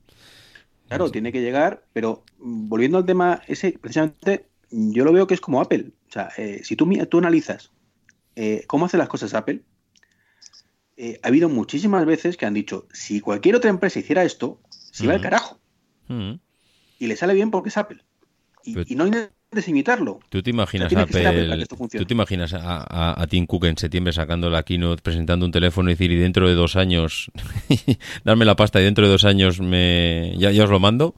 Es que sí, eh, un no es lo mismo, no, evidentemente. Pero cuando, se, cuando lanzaron el iPhone original, Sí, lo presentaron en enero Sí. y dijeron hasta junio nada. sí, sí, sí. En junio estaba, ¿eh? Pero en junio estaba. Sí, sí, sí, en junio, estaba. O el altavocito, si quieres, más recientemente. Sí. El HomePod. Sí, pero- en junio, eh, a final de año, y estamos en, en medio Bueno, de enero y no estamos- hay noticias. Bueno, yo, yo creo que dentro de los retrasos que tiene Apple, que es verdad que ahora se retrasa, yo creo que Tesla se les ha ido un poco de la mano y eso es un poco lo que a mí me, me escama. No, no es que me mosquea porque a mí no me tiene por qué ni mosquear ni dejar de mosquear, pero es lo que no me termina de ver eh, que no y no sé si es porque Elon Musk esperaba que todo iba a ser más fácil la parte industrial, no a ver, es que por un lado dices, pensaba que iba a ser más fácil. Es imposible que se lo pensara. Este hombre ya estaba metido en este, en este berenjenal, sabía lo que era fabricar coches. No sé qué es lo que ha fallado de todo para que no alcancen las cifras que, que no, que no están alcanzando. Pero bueno, no sé, por no entrar aquí en una dinámica eh, que, no, que no estamos saliendo de ella, si queréis avanzamos un poco más y pasamos a la parte de conducción autónoma, a la parte del autopilot. Mm, aquí yo cuando hicimos en su día el especial de automoción en perspectiva, en el podcast de perspectiva, eh, recuerdo una, primera charla con, con Ramón en el que me abrió un poco los ojos y me hizo ver que, que el autopilot no, no es un coche que te montas y conduces, estás en la puerta de tu casa y te lleva al trabajo sin haber tocado el volante y las otras maravillas. Realmente me dio la sensación de que no está tan avanzado como la gente cree y que mm, los competidores es posible que en algún momento lleguen al mismo nivel en el que está Tesla ahora mismo o incluso lo superen, que no sé, ¿eh? ahí sí que me pilláis. Yo no sé, Saúl, si tú controlas ahí más, eh, ¿a qué nivel estamos ahora mismo con el autopilot? Yo em, tengo que referirme al accidente este mortal que sufrió en Estados Unidos em, un conductor que pasó por debajo de un camión. No sé si Sí, recordaréis. sí, sí. Fue- sería de los primeros, ¿no? O el primero. Fue, no sé si fue el primero, pero vamos, de Sí, los sí, sí, primeros. sí, eso es. Y, y eso marcó un punto de inflexión en la evolución del programa del autopilot en Tesla bastante importante, porque hasta ese momento lo tenían desarrollado con eh, la empresa israelí Mobileye. eh, y después de, en fin, ahí nunca, nunca hay un- una cosa, una versión clara, ¿no? De los hechos, pero en fin, cruce de acusaciones, etcétera, que si tú estás llevando las cosas demasiado lejos y este software no está diseñado para eso, que si tal cual, se acusaron unos a otros de varias historias y al final rompieron, Mobileye se fue por su lado y Tesla dijo, bueno, pues ahora lo rediseño todo yo, de nuevo lo mismo, integración vertical, todo lo hago yo en casa, diseño componentes, diseño software, lo hago todo y parto de nuevo de cero con el Autopilot 2, que es la nueva versión que tiene muchas más cámaras y con este esta red neural que ellos llaman Tesla Vision, eh, que es lo que eh, al final les acabará llevando al nivel de autonomía 5. Esos son los planes de Tesla. Entonces, esto supuso un enorme revés y un retraso inmenso en el desarrollo del autopilot. Y todavía a día de hoy, yo he probado recientemente un coche con autopilot 2 y se le ve más dubitativo, más torpe, menos fino de lo que era el, el autopilot 1 en 2015. Entonces, ahí ha habido un traspiés, hay un, retraso, un contratiempo gordo que están tardando en resolver, pero hay que tener en cuenta una enorme ventaja que tiene Tesla en esto del autopilot y es que todos sus vehículos forman parte de esta red neural de la que tanto habla Elon Musk y todos aprenden en conjunto. Es decir, mi coche no aprende solo de los trayectos con los que yo circulo a diario, sino que además aprende de todo lo que los demás, toda la demás flota de Teslas en el mundo, con, equipado con autopilot, está conduciendo por aquí y por allá y sumando conocimiento sobre cómo reaccionar en determinadas condiciones, etcétera. Incluso cuando no todas las cámaras del coche están funcionando, como es el caso todavía a día de hoy, sí que están viendo lo que hace el conductor y están analizando qué haces tú en condiciones reales y a base de eso aprenden. Es decir, las compañías como Waymo o Hyundai o GM, que tiene una flota de Bolt TV en, creo que era en San Francisco, también circulando en modo autónomo, todos equipados con el famoso LIDAR, ese cacharro inmenso láser en el tejado del coche, esos ya tienen mayor nivel de autonomía y probablemente sean más efectivos a la hora de conducir autónomos, o no sé si es nivel 5, pero desde luego con muy poca intervención de, un humano, que lo que tiene Tesla a día de hoy. Pero con lo que está montando Tesla, por, por la recopilación de datos que está llevando a cabo, les podría adelantar y pegarles una pasada enorme en el futuro, porque esa es la diferencia. Y el sistema de recopilación de datos, el sistema de red neural, donde todos los coches aprenden en conjunto y transmiten entre todos ese conocimiento. Eso es, eso es un rompedor. Pero a día de hoy se han pegado un, un tortazo con el accidente ese, con el desarrollo con Mobileye, tuvieron que empezar de cero y han cogido mucho retraso. Eso es, lo como, eso es la visión. Hay que ver el vídeo que subiste a tu canal cuando me parece que eran las rozas, ¿no? En Majadonda por ahí probaste el autopilot Sí, 2. era por la Alguien que- M40 desde, desde, desde Majadahonda hasta, sí, hasta Los- los que son-. Los que somos de aquella zona lo, lo- lo reconocimos efectivamente. Sí. Eh, a, a ver, es que, es que Tesla es un striptease continuo. O sea, te lo, te, lo- te lo- te lo cuentan, joder, te lo cuentan todo. O sea, te lo, te lo cuentan todo y te lo cuentan como si fuera algo nuevo. ¿Sabes? A ver, esto. Mira, eh, hay un montón de, fabricantes que son, yo que sé, Bosch, Delphi, Siemens, que se dedican a hacer componentes de automoción y que se dedican a hacer eh, sistemas eh, que, primero, que los fabricantes les piden, o segundo, que se inventan ellos, ¿no? Y estamos hablando desde el sensor de luces y lluvia hasta los, yo que sé, los, eh, los controles de crucero adaptativos y demás. Estos no cuentan nunca nada. O sea, en el, en el año, me parece que fue en el 96 o en el 97, el Audi A8 llevaba ya sensores de parking. With the Planet Fitness Black Card, you don't just get a great workout, you get a great perk out because your membership is packed with perks. Join for just $1 down and $24.99 a month. Sign up for the Fiat Black Card for $1 down and get all the perks. Deal ends November 22nd. See Home Club for details. The Home Depot tiene regalos para crear alegría navideña y hacer todos tus proyectos con mucha pila. Aprovecha los ahorros de Black Friday. Compra un kit de baterías básico seleccionado y llévate una herramienta elegible gratis. Con tu regalo, tienes potencia para ponerle más espíritu navideño a tus proyectos. Además, ordena por internet o con nuestra app y recibe tu regalo en tu puerta. Porque tu manera de celebrar las fiestas nos inspira. The Home Depot. Haces más, logras más. En el, me parece que la Audi 100 en el año 89 llevaba climatizador. ¿Qué es lo que sucede? Que hay un, montón de, hay un montón de compañías que se dedican a hacer estos desarrollos, después los empiezan a vender a los fabricantes muy caros, los fabricantes los meten en sus productos más caros y con más margen, y poco a poco se van popularizando y van cayendo en cascada en toda la gama. Y al final, pues cualquier coche tiene sensores de parking y cualquier coche tiene, bueno, pues al final te encuentras un sitio para aparcar y aparcas solo. Pero esto lo hacen los proveedores de tecnología que son satélites a los proveedores de automoción.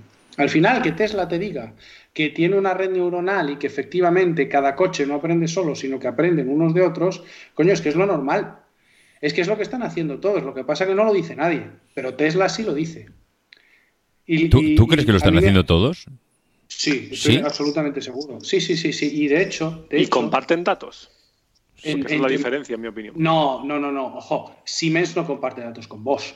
Y no comparte datos con Delphi. Y no, eh, claro, pero es que Delphi no comparte datos con Tesla.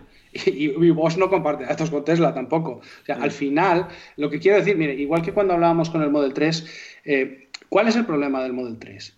El problema del Model 3 es que tenía que estar ya produciéndose a cubos y saliendo al mercado a cubos, inundando el mercado del Model 3. Porque como le dejen dos años más, llegan todos.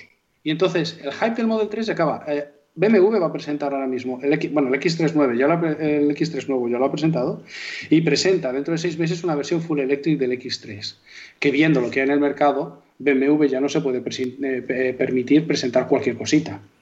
El Serie 6 Gran Turismo, que debería de ser algo comparable a un Tesla Model S, Sí.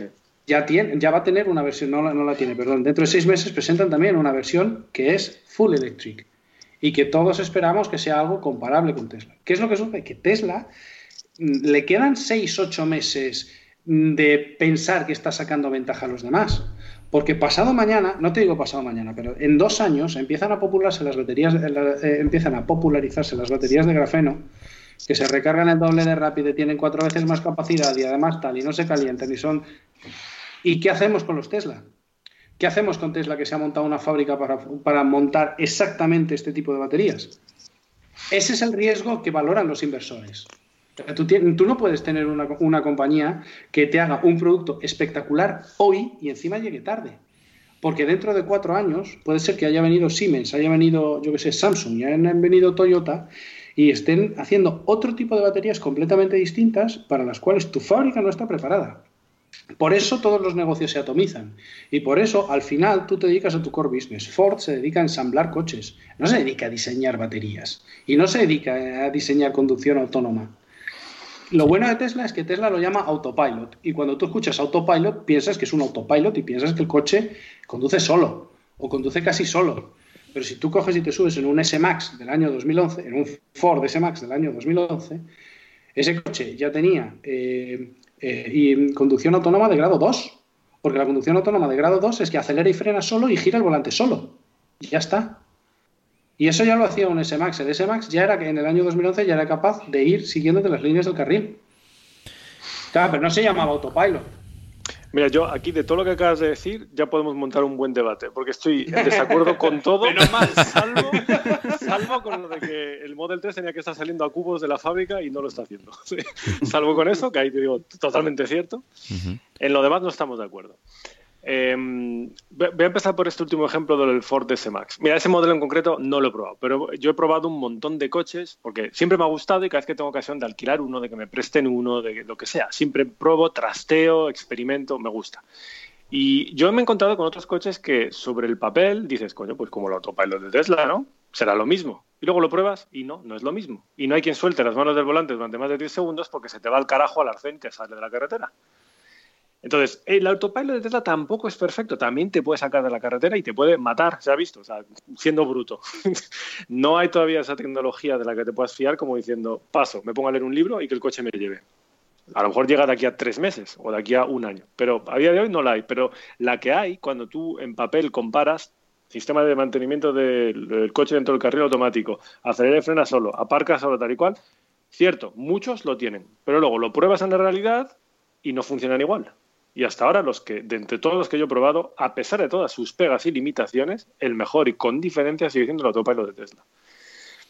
De del resto de cosas que dijiste, eh, sobre todo, no sé, me gustaría destacar que el tema de la ventaja que tiene Tesla, que para ti crees que se la están comiendo y que BMW saca un Serie 6 Gran Turismo eléctrico dentro de seis meses, yo es que llevo mucho tiempo mirando muy de cerca todas las marcas en cuanto a lo que presentan en el eléctrico. Y ya es que yo me estoy cansando. Pierdo la paciencia porque Tesla, que tiene lo que queremos todos, no consigue sacarlo.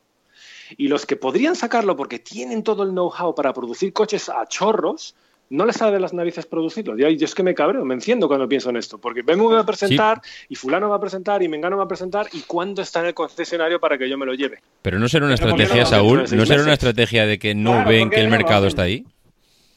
Claro, seguro decir, que yo estoy seguro que están conteniendo, tirando de, Claro, la- de claro. las riendas del caballo. No les da la gana hacerlo. Claro, porque No, todavía no, no, están pero no, exprimiendo la vaca del motor de Claro. combustión. Claro, ese es el motivo. Por eso no lo Pero- saben ya. Pero, pero ¿por qué están exprimiendo la vaca? Porque todavía no hay demanda. No, no, no, no, pero no solo eso, David. Vamos a mirar los resultados financieros. Coño, BMW, ¿qué quiere? BMW es la mitad propiedad de una familia, la mitad acciones. ¿Qué quiere? Pagar dividendos. Y lo hace Claro. A cubos. Entonces, ¿pa- ¿para qué se van a meter en líos Claro. de sacar un vehículo eléctrico demasiado pronto? Cuando además el mercado pu- pudiera ser que todavía no estuviese maduro. O sea, ¿por qué, por qué lo va a hacer Audi? O por qué lo, te, te digo más, ¿por qué lo va a hacer Ford? Sí, sí, Si no, sí. tiene, no tiene ningún sentido. Sí, no, no, no, no, se, se cae por su propio peso. Y segundo, hay que, la gente debería de tener eh, claro esto que comentabas, David, al principio del podcast, de, de claro, cuando hicimos el, el resumen de la automoción, me parece que fue en sí. verano. Fue en Sí, fue en julio. verano, sí, el año Eh, pasado. en aquel momento yo, eh, yo tenía el Model S y una de las cosas que más sorprendía a la gente era saber que un Model S llegaba en ese momento a una rotonda y no sabía qué hacer el autopilot. Porque tú cuando escuchas autopilot dices, coño, esto conduce solo. Pues no, el autopilot te mantiene dentro de tu carril. Ya está. Y si, si hay un coche delante, frena. Y si no hay, pues sigue hasta, a- hasta alcanzar la velocidad eh, máxima que tú le hayas, que tú le hayas eh, configurado en función de lo que haya leído eh, la señal, más el offset que tú le hayas programado. Ya está. Eso es el autopilot de Tesla a día de hoy. Bueno, hay más, ¿eh? Si te invade un camión o un, ca- un coche tu carril, lo esquiva, frena, se desvía, hace algo más que eso. Pero es cierto, lo de, la, lo de la rotonda que dices de este verano pasado, a día de hoy, sigue igual. No se te ocurra meterle en una rotonda. Y, y no se te ocurra y no se te ocurra pensar que tú estás llegando al desvío a, a tu salida de la autopista y el coche se va a salir de la autopista. No, no, el coche seguirá hacia adelante y el navegador recalculará la ruta hasta que tú decidas que el coche se salga de la autopista. Pero ¿Cierto? si le marcas la salida con el intermitente, sí sale. Bueno, no, no sale, se cambia de carril. No le- sale. tú no le puedes. Claro, pero porque tú no. Claro, porque se encuentra con un le- carril que lo que hace es que se aleja y sale Claro, lo- se- velocidad y se para. Se encuentra con un carril que lo que hace es girar hacia afuera y él sigue su carril. pero claro, efectivamente. Pero, Pero eso bueno, lo tienes que marcar se- tú, es lo que tú dices, no es autónomo en ese sentido. Pero hay una cosa que se, este- se está obviando y que entra dentro de la filosofía de lo que es un Tesla y es una cosa que más me gusta a mí de la marca, que no habéis comentado. Y es, efectivamente, hoy no hace todo eso. Pero tú te compras cualquier vehículo de Tesla hoy y cuando salga una actualización dentro de dos años, ponle, que le dé la autonomía total o que simplemente se salga del carril de forma autónoma, tu coche, comprado en 2018, lo va a tener. Mm, Mientras que te compras cualquier coche de cualquier otra marca y no vas a tener nada. Yo a ir, recuerdo un tuit- tengas, Recuerdo un tuit de Elon Musk diciendo que a un usuario en el que le decía que eso de las actualizaciones, mm, eh, ojo, cogido con, con todas las pinzas y comillas del mundo, ¿eh? porque me acuerdo que este hombre le decía que si ellos se dedicasen a hacer esa retro, retrocompatibilidad a todos los coches que estaban saliendo con todas las nuevas o sea, que todos los coches que habían salido con todas las nuevas características que iban a sacar a futuro, que les iba a frenar la, la evolución eh, que él tenía pensada para Tesla. Con lo cual, yo no tendría tan, caro, tan claro que, que Elon Musk tiene en mente que todo lo nuevo que salga o que saque Tesla mm, se va a dedicar a hacerlo retrocompatible con, con los coches anteriores, ¿eh, Iván? Hombre, aquí hay una obsolescencia, hay una obsolescencia programada. Mi coche, por ejemplo, no tiene autopilot porque no tiene los sensores, porque lo compré cinco meses antes de que empezaran a producir los vehículos con esos sensores. Por tanto, yo sigo recibiendo actualizaciones de software que me añaden funcionalidades nuevas, como lo de la entrada fácil, con el asiento que se echa para atrás, el volante que se levanta, y luego se ajusta, tal cual, que no tenía en mi coche hasta hace un mes, y son cacharros nuevos que, ah, cómo mola, tal. Pero autopilot ni tengo ni tendré. Y los que Y tienen no- el autopilot 1, las nuevas funcionalidades que vayan sacando de la segunda versión, pues tampoco las tendrán. Eso hay un límite de hardware, que eso va a estar siempre presente. Y, y- y también hay un límite de hardware, de hardware por exceso. Eh, a ver, varias cosas. Primero, un Tesla Model S, eh, por mucho equipamiento que pueda tener hoy, nunca podrá ser un vehículo de conducción autónoma nivel 5. Porque nivel 5 significa que no tiene ni pedales ni volante. Y como lo llevan, no primero, eso para empezar, no puede ser. Segundo, eh, otro coche, una Renault Espace, ¿vale? Que tú puedes comprar desde el año 2015. Va constantemente conectada a Internet. Y cuando tú tienes un problema, lo diagnostica, se lo manda a Renault. eh, y estamos hablando de una Renault, eh, una Renault o sea, no estamos hablando de ningún vehículo premium. Lo diagnostica, se lo manda al servicio oficial más cercano, te pide la cita, el servicio oficial pide las piezas y cuando ya está todo preparado, te enciende el testigo para que vayas al servicio oficial. No nos, no nos olvidemos cómo funcionan las marcas. La excusa, o sea, las marcas lo único que hacen es vender coches para tener parque circulando y, a- y vender recambios a ese parque. La mayor parte de los beneficios de las marcas no viene de vender coches, viene de vender recambios para esos coches que vendieron hace tiempo. Y por eso muchas venden coches apenas sin margen. ¿Qué sucede, con, ¿Qué sucede con las marcas tradicionales? Las marcas tradicionales apoyan redes de distribución, que normalmente tienen tanto servicio de ventas como de postventa. Si tú no haces que los vehículos de tu marca vayan al servicio de postventa, estás secando tu red, les estás ahogando financieramente, porque de vender vehículos no viven.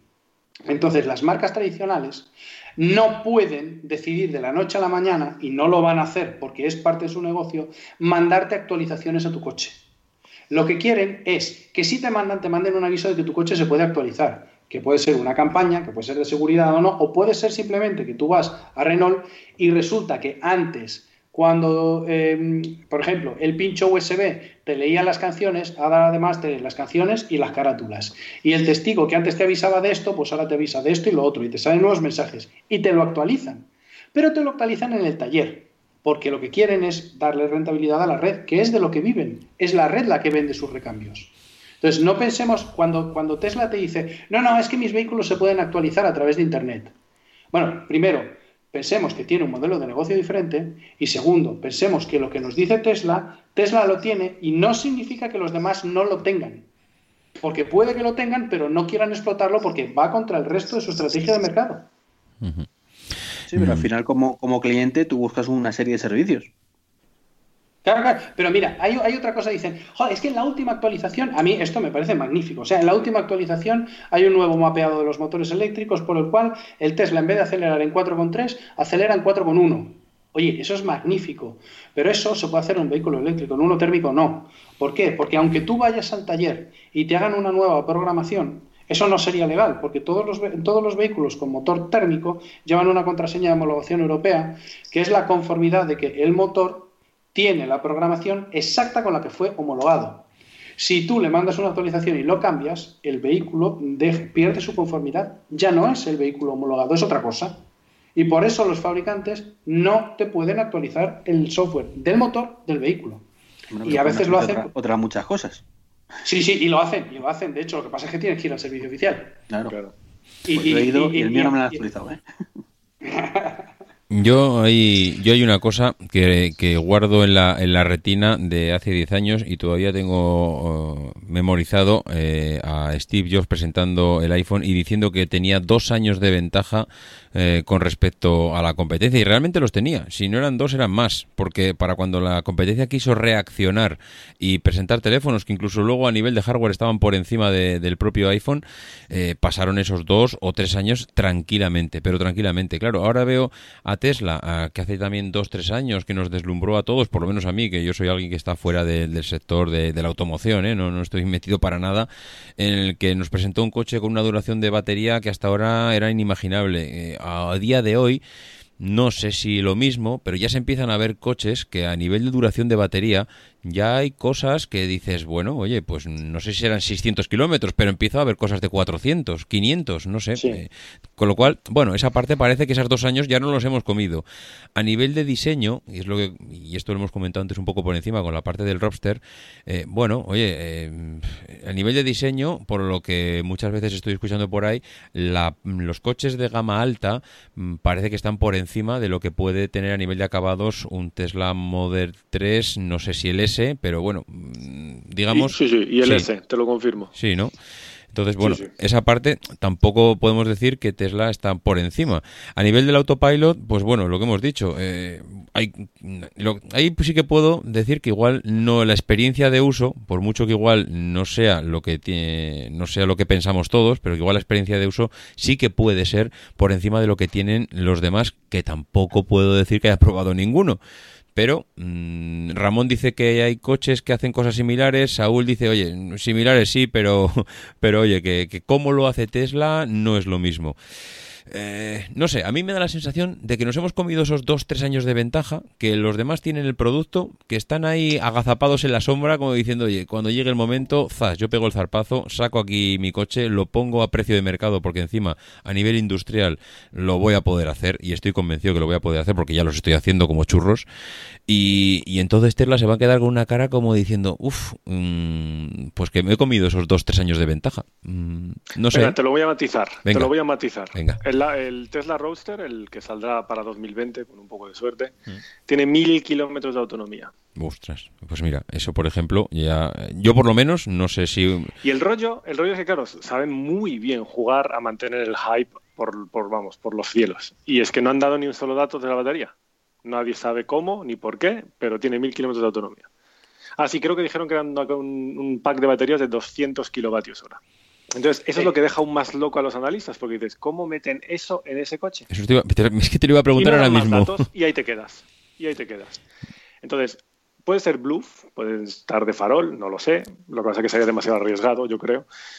Eh, o puede que tengan algo entre manos. Hombre, yo sé Pues te voy a pues sí. decir. Pues te voy a decir de dónde creo que viene la cosa. Y, y esto es ab- absolutamente una, una apuesta personal. Yo creo que en el, en el roster le han metido mm, probablemente dos motores de, de 500 caballos o de 400 kilovatios cada uno, para llegar a una cifra que sea aproximadamente algo superior a 1000 caballos, que si son 1000 caballos lineales, como te aporta un motor eléctrico, pues te puede dar esa aceleración brutal que no tiene ningún otro, otro vehículo. Pero ¿qué sucede? Que para realmente conseguir esa, esa aceleración sin... eh, eh, para conseguir la corriente eléctrica que necesitas para alimentar esos motores y conseguir esa aceleración necesitas El, mucha batería. el- el pico tiene que ser brutal. Yo- claro, y necesitas mucha batería. Y como necesitas mucha batería, necesitas mucha capacidad. Porque así, bueno, pues si, si necesitas eh, una corriente de agua muy grande, pues o tienes una bañera muy grande o una pequeñita, ah, eh, se, se- se destroza. ¿no? Y yo creo que es precisamente por eso. Y la consecuencia es que tienes, claro, si no haces el, el gamberro, pues tienes mil kilómetros de autonomía, que es muchísimo más que cualquier competidor. No, Muchísimo. pero a lo, que, a, a lo que yo iba, claro, tú puedes fácilmente superponer dos baterías de un Tesla Model S 100D y ya tienes 200 kilovatios hora de. Pero es que físicamente ahí no cabe en ese coche. Mm. Mira, eh, el ese, otro es día... el, ese es el misterio sobre el que la gente anda diciendo. Que no cabe, "¿Y esto vamos". ¿Cómo lo han hecho? Mira, el otro día estuve en, en- lo pusimos, hay otro podcast en la red de Milker que se llama Plug and Drive, eh, que tiene su grupo de Telegram y demás, y en ese grupo de Telegram puse el otro día eh, es- em, imágenes de la fábrica de Rimac en Croacia. Sí. No sé si, bueno, pues la fábrica de Rimac en Croacia tiene eh, un departamento que se dedica solo a hacer baterías, packs de baterías, de cualquier forma, y prácticamente cualquier capacidad manteniendo la densidad, pero, y nos enseñaron cómo las estaban haciendo y diseñamos baterías con cualquier forma para aprovechar cualquier hueco y meter Claro. pilas, pilas botón. Entonces imagino que si lo pueden hacer Rimat, que bueno, pues ya sabéis que es una compañía que se dedica a tecnología de automoción, eh, pues entiendo que Tesla lo puede hacer bastante mejor. O sea, que al Pues- final habrán aprovechado todos los huecos. Pues enti- entiendo que Sí, sí. Está, está claro que si, si lo han hecho es que de alguna forma es factible. Pero el tema es que lo que decís, que veis como demasiado claro que la ventaja de dos años ya se la han comido, tal. Yo ahí donde tengo mis dudas. Yo ¿Sí? les veo que siguen también lanzando cosas hacia adelante que los demás no tienen y que los coches que parecen que van a caer ya y se van a comer todo el terreno que el Model 3 se supone que tiene ganado, tampoco los ven los concesionarios. Entonces, Mira, yo le voy a meter el dedo en el ojo a David y ahí van. No sé si os acordáis, no sé si os acordáis que hace 10 años, eh, o hace 9, si no recuerdo mal, Steve Jobs, eh, no, hace más, hace 10 años Steve Jobs presentaba el iPhone y decía que, que la conexión 3G en un teléfono no era necesaria. Por tendría, tendría, tendría redes Wi-Fi. Claro, es siendo, siendo fantástico y siendo un, un teléfono increíble y siendo, pues eso, un visionario, joder, no puede ser, no, no puede dar el clavo en todo. No, eso está claro. tiene es- Eso está claro. claro. Y no lo daba, ¿eh? Y no lo daba. Y con Musk y Tesla es lo mismo, está claro. Aquí- yo a mí hay una cosa que me mosquea de, de Elon Musk y de Tesla. Bueno, más que de Elon Musk, no sé si la filosofía, no sé qué es lo que arrastra uno del otro. Y es el tema, mm, y hay otro punto que tenemos aquí, eh, y yo creo que ya igual hasta lo asociamos, que era, era el último, Iván me perdonará porque creo que lo ha ordenado él y me lo estoy saltando yo. No pasa nada, no pasa nada. No, porque... Por ya- que Ramón quiere hablar del camión, ¿eh? que ha venido a hablar del camión y no le dejamos. He venido a hablar de mi libro. bueno, ya, ya tendrá, luego lo dejamos que nos suelte un speech. Pero yo es que lo que no termino de entender, y siempre además he dicho que Tesla, eh, su modelo de negocio es la energía, son las baterías. Nos lo ha puesto en forma de coche y ahora estamos Sí. todos deslumbrados con el coche, mm, pero que aquí yo creo que el negocio está por detrás y es la batería. Y yo creo que además eh, Saúl lo ha dicho ahora mismo, cómo demonios mm, están metiendo esa capacidad de batería en un roster que es una caja de cerillas y hace mil kilómetros. Eh, algo puede haber, claro, eh, decía Ramón, pues si la fábrica eh, fulanito lo hace no sé dónde, pues también lo podrán hacer estos. Yo creo que hay algo más. Yo creo que Tesla tiene ese as en la manga, tiene ese SpaceX, tiene, ha tenido el Solar City.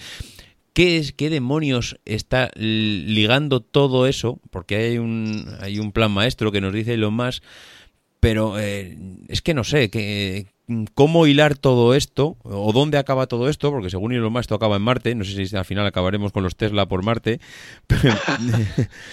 Si sale bien este próximo lanzamiento de, de SpaceX, ya habrá uno en órbita.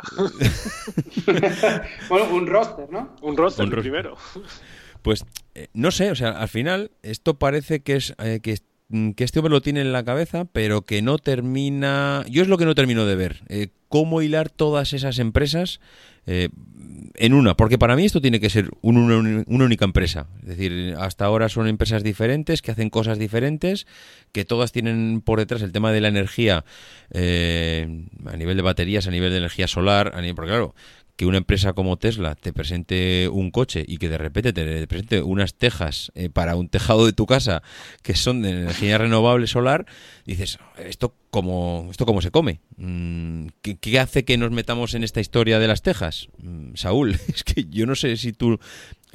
Sí, eh, yo me leí la biografía esta eh, semi-autorizada, digamos, eh, de Ashley Vance que publicó sobre Musk, que, que está, es muy interesante porque te da un, unos cuantos pincelazos, un- unas cuantas pinceladas y una- un buen vistazo de lo que es la mente de este señor, que sin duda es brillante, pero ya sabéis, como toda esta mente brillante, pues a veces un poco tirano, a veces un poco loco, o sea, mucho, Sí. muchas zonas oscuras también. Y yo creo que todo esto básicamente lo une la mente de este señor. Son sus proyectos personales en los que ha creído desde que era niño. Él mismo afirma que de pequeño los padres pasaban de él y dejaban a su abuelo experimentar ahí con todo tipo de, petardos y montar cohetes caseros. Y dice, me sorprende que todavía tenga los 10 dedos en las manos. Es un tío realmente excepcional. Y, todo esto le viene desde que era pequeño. Y, y es simplemente su proyecto personal eh, que, en, en el que muchos otros han creído, porque él solo no, no hubiera podido ni de broma, vamos. Y lo está llevando a cabo, pero por eso está, por eso hace cosas tan raras como pues con una misma empresa te produzco un tejado solar o te hago un power pack de baterías que se resuelve problemas de apagones en Australia o te hago un camión o un coche O los túneles. o, o unos túneles o sí, bueno esto ya es otra empresa pero vamos, Sí, todo sí, sí. sale de esa misma mente o te mando un cohete a Marte o y, todo no, o sea, no está conectado unas cosas con otras, pero sin duda la tecnología y los avances que puedan encontrar investigando unos y otros sí pueden luego ser compartidos y mejorar eh, a todas las empresas. Eso está claro. Pero es la mente de este tío, es realmente excepcional. Para bien y para mal, ¿eh? No, no, sí, sí. Tiene muchas zonas oscuras también. Si se lee ese libro te das cuenta. Yo no quisiera trabajar con él, ya os lo digo. No, no, no, no, no suele ser fácil trabajar con este tipo de, de genios. Yo también estoy, estoy, vamos, convencido que este tío no, no es normal, tiene una mente privilegiada, eso segurísimo. Pero tiene, hay algo ahí detrás que yo creo que no terminamos de ver, bueno, no terminamos, yo no termino de ver eh, cómo hilar todo esto, eh, de cómo esto que está relacionado con la energía y que muchas de sus empresas él lo tiene relacionado con la energía, eh, y está auto, bueno, está convencidísimo de que eh, esto va a funcionar a futuro y, y no sé dónde lleva, porque otra cosa era, bueno, es que en la misma presentación donde nos dijo que íbamos a tener una colonia en Marte, eh, joder, no sé, eh, realmente mm, salir a salir a una presentación y decir esto y decir que mi plan maestro es que dentro de no sé, dentro de 20 o 50 años estemos en Marte, pues no sé qué sentido tiene. No, no sé qué le ayuda a él personalmente, porque esto, al final, esto es una empresa y como decía Ramón, esto está para ganar dinero. Iván no está muy convencido de eso. Iván está mm, más pensando en que esto es una- un cambio de filosofía y que, y que, bueno, aquí hay algo más que no lo hacen por amor al arte, que esto lo hacen por amor al arte y yo, yo no, no, me sé. amor a Marte tampoco. Estoy de acuerdo en que es una empresa, lo hacen para ganar dinero a largo plazo. Largo plazo. A corto plazo el objetivo es otro. Es ese cambio Pero de filosofía. que, si quieres, entramos ya un poco a la parte de números, pero que el largo plazo se les está haciendo muy largo. O sea, porque Ramón siempre decía, yo creo que, y alguna vez lo ha dicho, que eran 35 trimestres en los que iban, estaban en números rojos. Sí, y hubo dos trimestres, me parece, que no estuvieron en, en- en números rojos. Mira, en las, en las notas del podcast dejamos un, un enlace al Nasdaq, eh, mm, concretamente la cotización de Tesla, donde se puede ver todos los balances y, bueno, y todas las cuentas de resultados desde el año 2012 hasta el año 2016. Yo, a ver, eh, sin entrar muy en profundidad, eh, bueno, hay veces que se dicen, ah, es que Tesla pierde dinero porque invierte mucho tal. Sí, vale, pero vamos a poner las cosas un poco en contexto. Si hacemos el símil que todos entendemos de una familia, Tesla es una familia que ingresa 3.000 y se gasta 3.500. Y además tiene una hipoteca, que es la inversión. Y la hipoteca es que se está comprando un terreno que le cuesta otros 5.000 euros al mes. Es decir, que ingresa 3, ingresa 3.000, y son los órdenes de magnitud son estos, ¿eh? Ingresa 3.000, gasta 3.500, con lo cual sus pérdidas operativas son 500, y además la parte de inversiones le cuesta 5.000. Pero no solo eso, es que la parte de inversiones le cuesta 5.000 comprándose un terreno donde cree que hay petróleo, pero todavía no lo sabe. Entonces, yo alguna vez he escuchado gente decir, no, no, Tesla, las, las cuentas son negativas porque está invirtiendo mucho. No, en el enlace que dejamos, que es el Nasdaq, o sea, esto no es algo que podamos manipula- manipular entre nosotros, viene la, la cuenta de pérdidas y ganancias y el balance de la compañía para cada año desglosado entre operaciones e inversiones. O sea, la parte que es cash flow y la parte que son depreciaciones. Y se ve que en las dos pierde dinero y solamente en dos trimestres de operaciones sin inversiones ganó dinero. Claro, hemos llegado ya que Tesla tiene un pasivo acumulado de casi casi 20 billones. 20 billones. Es decir, que para recuperar ese pasivo tendría que vender un millón de coches, un millón con un margen neto, no bruto, neto de 20 mil eh, dólares cada uno. Claro, si hace un poco estábamos pensando en, una compañía que a lo mejor desgraciadamente perdería parte de su alma porque tendría que ser vendida eh, o la compraría a algún otro, ahora ante esto estamos viendo que es una compañía que ya no puede ser vendida. Es una compañía que sobrevive sola o, o- o financieramente no tiene mucha salida. Son 20.000 millones de pasivo, de dólares. 20.000 millones de pasivos. Es una, es una barbaridad. Y cada año, el último año, fueron 2 billones más. Pero es que el ante- este año, pero es que el anterior fueron 9 billones. Hmm. Sin inversiones, pierde dinero. O sea, fabricando coches, fabricando lo que tiene y vendiéndolos, pierde dinero. Entonces, Ramón, eh, si tú tienes que apostar por el Tesla de 2025, ¿llega a 2025 viva o la han comprado antes? Ah, a mí, yo no, No, no, mojate, mojate. ¿eh? No, porque es un poco debate interno entre que yo creo que los números dicen que no, que, que Tesla quiebra en el Q3 del año que viene. Hola, O sea, que hola, el Q3 del año que viene. Te has venido arriba, te has venido arriba, Ramón. te has Hay, hay, hay que, hay queda dicho. Sí, sí, sí. Eh, y, y- y si no si no consigue si no consigue superar vamos yo creo que, que- es que eh, si te pones a ver el listado de los propietarios de Tesla o sea de los accionistas no le queda ninguno grande el último era Daimler Mercedes y ya se salió ¿por qué? Porque Tesla es una compañía que eh, cuyo capital está o cuyo capital cuya propiedad está tan atomizada no tiene inversores profesionales. O sea los inversores profesionales se salieron ya. Entonces, yo creo que eso, pero a la vez eh, el corazoncito te dice, joroba, pero esto tiene que tener una salida que mejor, ¿no? Hombre, eh, no sé, es que, me, has puesto el listón muy alto. ¿eh? Me has me has dicho que quiebran en el Q3 del año que viene. Yo creo que acabará siendo comprada. Voy a, voy a apostar también por esa, por esa vía. Más que nada por los números, ¿eh? porque por mucho que es una, como dice una filosofía a largo plazo, no sé mm, cuántas veces más puede salir eh, Elon Musk a pedir dinero a inversores. No sé cuánto de es verdad que es un genio y los genios tienen crédito ilimitado y no es un y no es un genio por decir, ¿eh? Yo este tío creo que tiene una mente privilegiada. Creo también que se ha metido en demasiados fregados en paralelo. Eh, pero al final los números, y para mí una empresa es una empresa y están para ganar dinero y los inversores no les puedes contar que, oye, que esto es una filosofía y que esto... Y es, y es verdad que han cambiado el mundo a la parte eléctrica, ¿eh? Sin ellos seguiríamos eh, con, con el mundo que conocíamos a nivel de, de coches de combustión, de motores de combustión, como hace 10 años, yo o por lo menos así lo pienso yo. Eh, pero a nivel empresarial de números fríos no veo cómo mm, pueden salir de ese agujero eh, no sé eh, eh, si hablo ya fríamente mm, desde el punto de vista de una cuenta de resultados y una deuda y un balance que no que no arroja unos números muy muy verdes que digamos. Eh, Iván no sé cómo lo ve. Por dejarle a Saúl para el último ¿eh? Ra- Ramón me quiere deprimir con, esas, con esas previsiones. O sea, ¿qué hago? ¿Que cancelo ya el pedido del Model 3 directamente? ¿Que me vuelva a los 1000 euros que luego no, no me van a devolver o algo así? No, hombre, si te llega va a valer un dineral. eso es verdad Claro. No sé, Eso es verdad. mantengo, a, ver si puedo, a ver si me ocurre un milagro y puedo pagarlo al final. Pero Eh, no, pero sinceramente, yo soy optimista. Creo que hay un periodo aquí, quizás hasta el 2020, especulando un poco, donde van a estar muy, muy, muy jodidos. Pero a partir de ese momento creo que Solar City empezará a despegar de verdad, eh, que a fin de cuentas Solar City pertenecía a Tesla, como hemos comentado. Eh, el Model 3 estará más que vendido ya, no habrá ningún problema y estaremos hablando seguramente del Model I, que tendrá mucho menos problemas iniciales que el Model X y que también estará eh, en, la, en la plataforma de lanzamiento.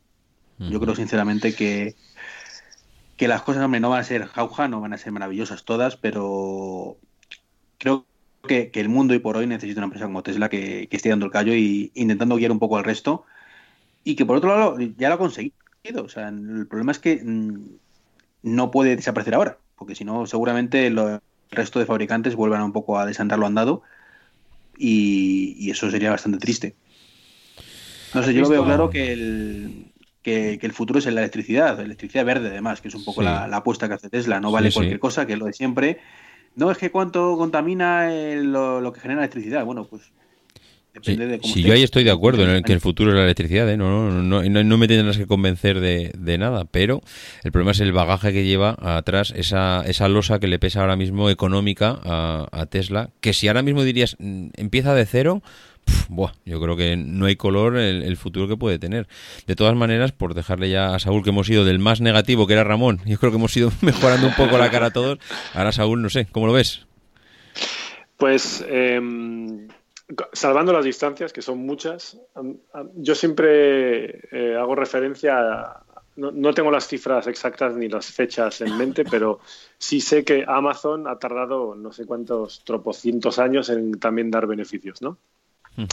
Eh, y sin embargo, pues a- ahí está. O sea, ¿quién no compra algo en Amazon? Yo creo que hasta lo- los abuelos se Sí, meten sí. en Amazon de vez en cuando a comprarse algo. Forma parte de, de- de nuestro día a día, ¿no? Eh, y de estar en limitadores por todos los sitios, pues sí, en fin, ya es un- una cosa que forma parte de nuestra, nuestro día, a día a día, vamos, es experiencia diaria, comprar algo en Amazon. Eh, Tesla no está todavía en ese punto. Y yo creo, de hecho, que me pasa un poco lo que, lo que dijisteis, que tú miras fríamente las cifras y dices, esto se va al carajo, no hay quien nos remonte. Pero luego también, por otro lado, otra cosa que habéis dicho es lo de que los genios tienen crédito ilimitado. Y al final es donde dices, bueno, me agarro a esa, esa esperanza, ¿no? No, tiene, no está fundamentada en ninguna cifra, ningún balance, porque es que eso ustedes demuestran que no. Y, y es que encima yo digo, es que Tesla va a ser como Amazon, va a estar otra década más sin dar beneficios. Porque es que cuando el Model 3, si le sale todo bien, cuando el Model 3 empieza a darles pasta, se van a meter en más fregados para el Model I y para hacer una gigafactoría en Asia y otra más en, en Europa y para hacer una fábrica de producción de vehículos en Europa y otra en Asia, etcétera, etcétera, etcétera. No van a parar. No sé en qué momento eso va a salir mal, cuándo va a venir el tropiezo, si es que viene, no sé en qué momento dicen, bueno, ahora ya dejamos de expandir y vamos a empezar a dar beneficios para los accionistas. Venga, no sé cuándo llegará. Pero a mí me da que mientras no haya un cambio sustancial en la dirección de la empresa, eh, que, que Elon Musk delegue o que Elon Musk se vaya o falte por algún motivo, yo creo que la dinámica va a seguir siendo exactamente la misma que hemos visto hasta el día de hoy. Y Pero al final a lo mejor palma Tesla, puede ser. Pero lo que habéis dicho, habrá cambiado las cosas y habrá obligado a todos los demás que están ahí arrastrando los pies a decir, venga, carpetazo a los motores de combustión. Vamos a producir eléctricos. Yo creo que esa es la utilidad de la misión realmente que están cumpliendo. Pero No, sinceramente, no, no creo que se forre nadie con las acciones de Tesla. Bueno, ya se ha forrado un montón de gente, ¿eh? Ojalá Bueno, no sido- a dividendos, me Ojalá- refería. Ojalá hubiera sido yo. No, pero eh, ojalá eso sea así, ¿eh? De verdad. Eh, Mm. Hay, algo que no, hay algo que no encaja en, en toda la historia y es que la última presentación de SEAT han presentado un SEAT Ibiza que es un coche que se podría, no sé si electrificar o tal. Bueno, pues eh, la, la gran novedad es que han presentado un SEAT Ibiza de gas. Se ha pasado motor de gasolina eh, con transformación a gas, incluso saliendo de la propia fábrica a gas. A ver, que no son, no son estúpidos. O sea, si, si una compañía como el grupo Volkswagen está haciendo estas cosas, yo no entiendo qué estudios de mercado tendrán, pero ¿por qué no están siguiendo exactamente ese mismo camino?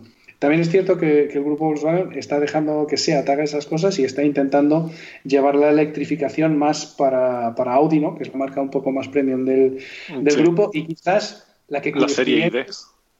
Claro, la, la que cuyos clientes puedan pagar el extra de, de- de- pagar todo el combustible por adelantado comprándote un, comprándote un eléctrico, ¿no?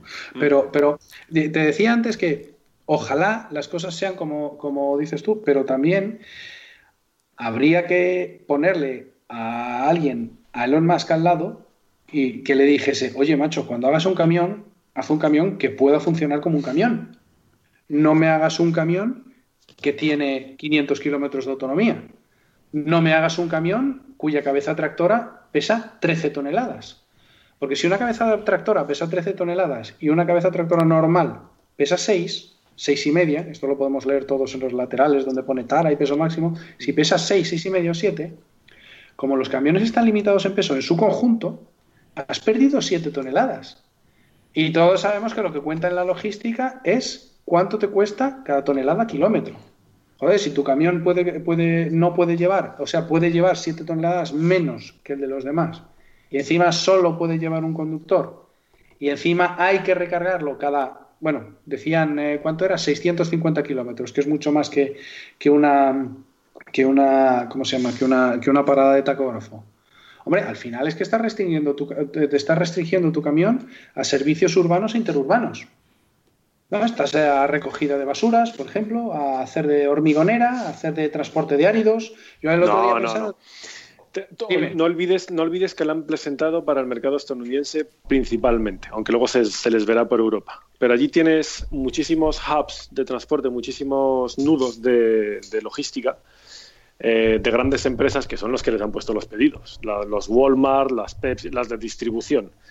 Que esos están constantemente moviendo productos en rutas fijas, en rutas fijas de 300, 400 kilómetros entre dos puntos determinados, o tres o cuatro, triangulando, lo que sea, donde, esto lo han diseñado para ellos. Es ahí donde ellos van a ahorrarse un montón de pasta y es ahí donde Tesla va a poder vender sus camiones. No va a servir para estas rutas internacionales que estamos acostumbrados a ver en Europa, donde un tío arranca en Lituania, se baja hasta Marruecos, carga y luego se va a Turquía. No, no, no, para eso no sirve.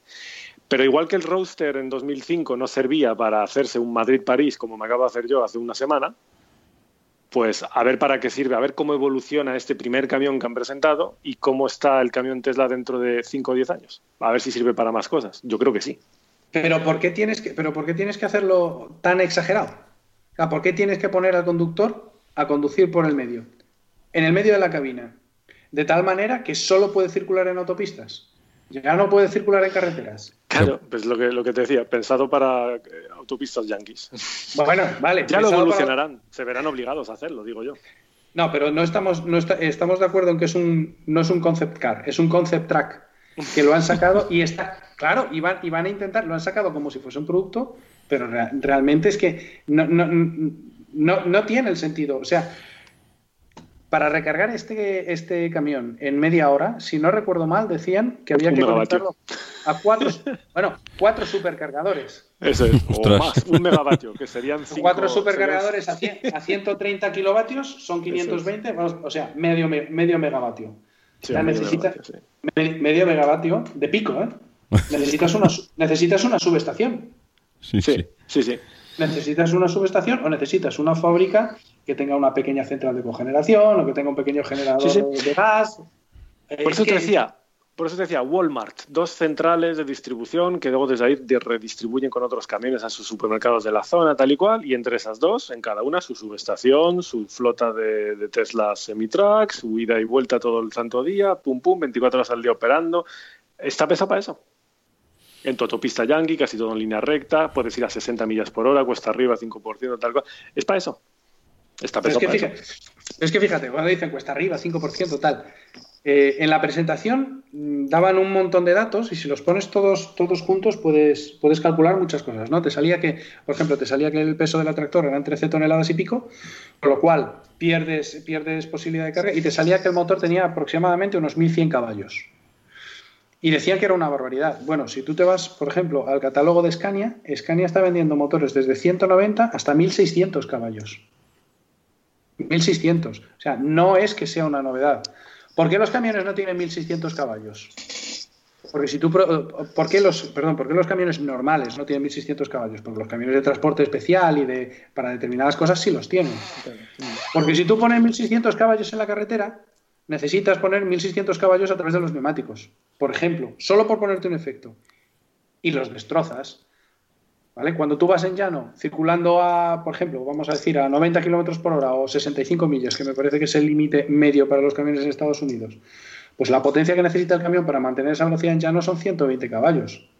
Pero si tú vas subiendo al 5% y efectivamente quieres mantener una velocidad de 90 kilómetros por hora o 65 millas, necesitas 850 caballos. Y está muy bien porque los tienes.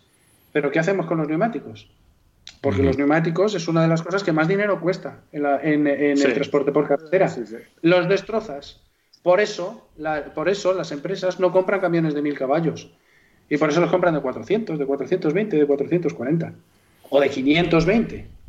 Un camión de 1000, ni siquiera en Australia, por ejemplo, que hacen trenes de carretera con tres o cinco semirremolques enganchados, utilizan vehículos de 600, 700 caballos. Pero no más. No hacía falta poner, hacer un camión de 1000 caballos. Pues no sé, la verdad es que es un, es un tema, el tema de este camión, que como decíamos al principio, mm, yo creo que es más una puesta en escena para seguir manteniendo ese hype que, otra cosa. Aunque es verdad que escuchando los argumentos de Saúl, oye, eh, igual en igual en Estados Unidos arrasan, ¿eh? No, no sé, si allí realmente hay ese tipo de, de comercio logístico más cercano que el que podemos tener aquí en Europa, oye, es que no tiene nada que ver con este concepto que tenemos aquí de un camión, un transporte eh, que te coge y te cruza toda Europa para venir aquí hasta España eh, y luego volver otra vez cargado. No sé, igual allí el funcionamiento es otro tipo de, de logística. Bueno, no sé. eh, yo veo aquí el guion y eh, aunque no sé, igual algún punto os- hemos podido pasar igual más por alto, no sé si os queda algo más que, que contar. Mm, Yo creo que está la cosa más o menos Sí, ¿no? ¿no? Con Sí, esto del creo- camión, que comparto más o menos lo mismo que ha dicho Saúl, o sea, no, no, no merece la pena repetirlo. Eh, podemos dar por fin quitado el podcast, yo creo que llevamos casi una hora y cuarenta, Sí. más o menos. Eh, Vale, bueno, de, de, de charla, la grabación es un poquito menor, sí. pero por ahí de andar. Pues sí, sí, yo también lo daría por, por terminado. La verdad es que, oye, un auténtico placer. La verdad es que he disfrutado un enano. Iván, tenemos aquí dos auténticos figuras de la automoción, ¿eh? Esta, esta gente sabe, sabe muchísimo, tú. Eh, En el próximo le dejamos a ellos y ya está. Sí, sí, la verdad que sí. Cogemos palomitas, cogemos palomitas y, oye, a disfrutar. Oye, nada, Ah, no, no, sé... no, es lo que está haciendo, ¿eh? Tengo que Ah, a- sí, ¿no? Haberme avisado. Oye, nada, eh, la verdad es que muchas gracias. Eh, Saúl, ¿dónde, ¿dónde podemos encontrarte? Eh, físicamente. Bueno, físicamente sería increíble o redes. poderte tomar una cerveza contigo, pero, pero bueno, creo que va a ser más complicado. Eso es en París, pero Eso es en bueno. París, ¿no? Sí, complicado. Eh, seguidme por Twitter, mi canal de YouTube con más de 100.000 suscriptores ya, que pasé la barrera poco antes de Navidades. Madre mía. Y mi página web, pasateloeléctrico.es, aunque eso decir mi página web es muy egoísta. Tengo un equipo que trabaja muy duro para, para desarrollarla y mantenerla ahí activa todos los días. Así que yo creo que con esos tres tenéis Saúl para rato y podéis estar incluso aburridos. Así que con moderación. Muy bien. Ramón, ¿cómo te, ¿cómo te localiza la gente? A ti hay que ir a visitarte a Milán, ¿no? Eh, sí, sí, ahora, ahora sí vivo en Milán, aunque paso poco tiempo aquí porque normalmente estoy circulando. Eh, nada, eh, me ha abierto una cuenta de Twitter que es guion bajo Ramón Cano y eso es todo. Así que, bueno, pues nada, o sea, ha, sido un, ha sido un verdadero placer, encantado. ¿eh? La verdad que sí, la verdad que sí. Iván, a ti ya- tú por redes sociales te dejas caer más, ¿no? Mm, Yo sí, suelo estar por Twitter. Bueno, depende de mis horarios, que también tengo como horario de comercio, es complicado. Pero bueno, ahora ha pasado la Navidad por fin. eh, además, es una cosa por la que se retrasó un poco la grabación de ese podcast. Ujú, Y ya vuelvo a tener vida, ujú. con lo cual ya estaré más, más visible por, por Twitter y demás en, con Trek23, que es un poco el link que utilizo de, en todas partes. ¿Y el podcast? ¿En qué podcast publicarás? eh, Eh, esto está en el podcast largo, porque Vale. el undercover es para mini podcast de 10-15 minutos, 20 Eso como es. mucho. Este es el podcast largo Vale, y ok. bastante largo, además, que va a salir una horita y media larga. Pues oye, perfecto. A mí me podéis encontrar en Twitter arroba maxatiné y este podcast saldrá en, en el podcast nuestro de perspectiva y, y bueno, pues eh, el que quiera localizarnos allí, pues semanalmente publicamos un episodio hablando de estrategia empresarial. Pues nada más, señores, un auténtico placer. Nos vemos en otra, ¿vale? Igualmente. Muchas gracias. Venga, Ha hasta sido un placer, un abrazo. Un Hasta abrazo. luego. Muy bien, pues esto ha sido todo por hoy. Espero que os haya parecido súper interesante el debate. Y como ya colofón al podcast, pues eh, ¿dónde podéis encontrarme? Ya sabéis, como siempre, por correo electrónico davidisasi.mac.com, en Twitter arroba maxatiné, en la página de, mejor dicho, en el grupo de Telegram, donde tenéis el enlace en la página de perspectiva de Milcar FM y, por supuesto, para los comentarios y cualquier opinión que tengáis, pues la página de milcar.fm barra perspectiva. Nada más, como decimos todas las semanas, no dejéis de intentar ser uno de esos locos que hace lo imposible por cambiar el mundo.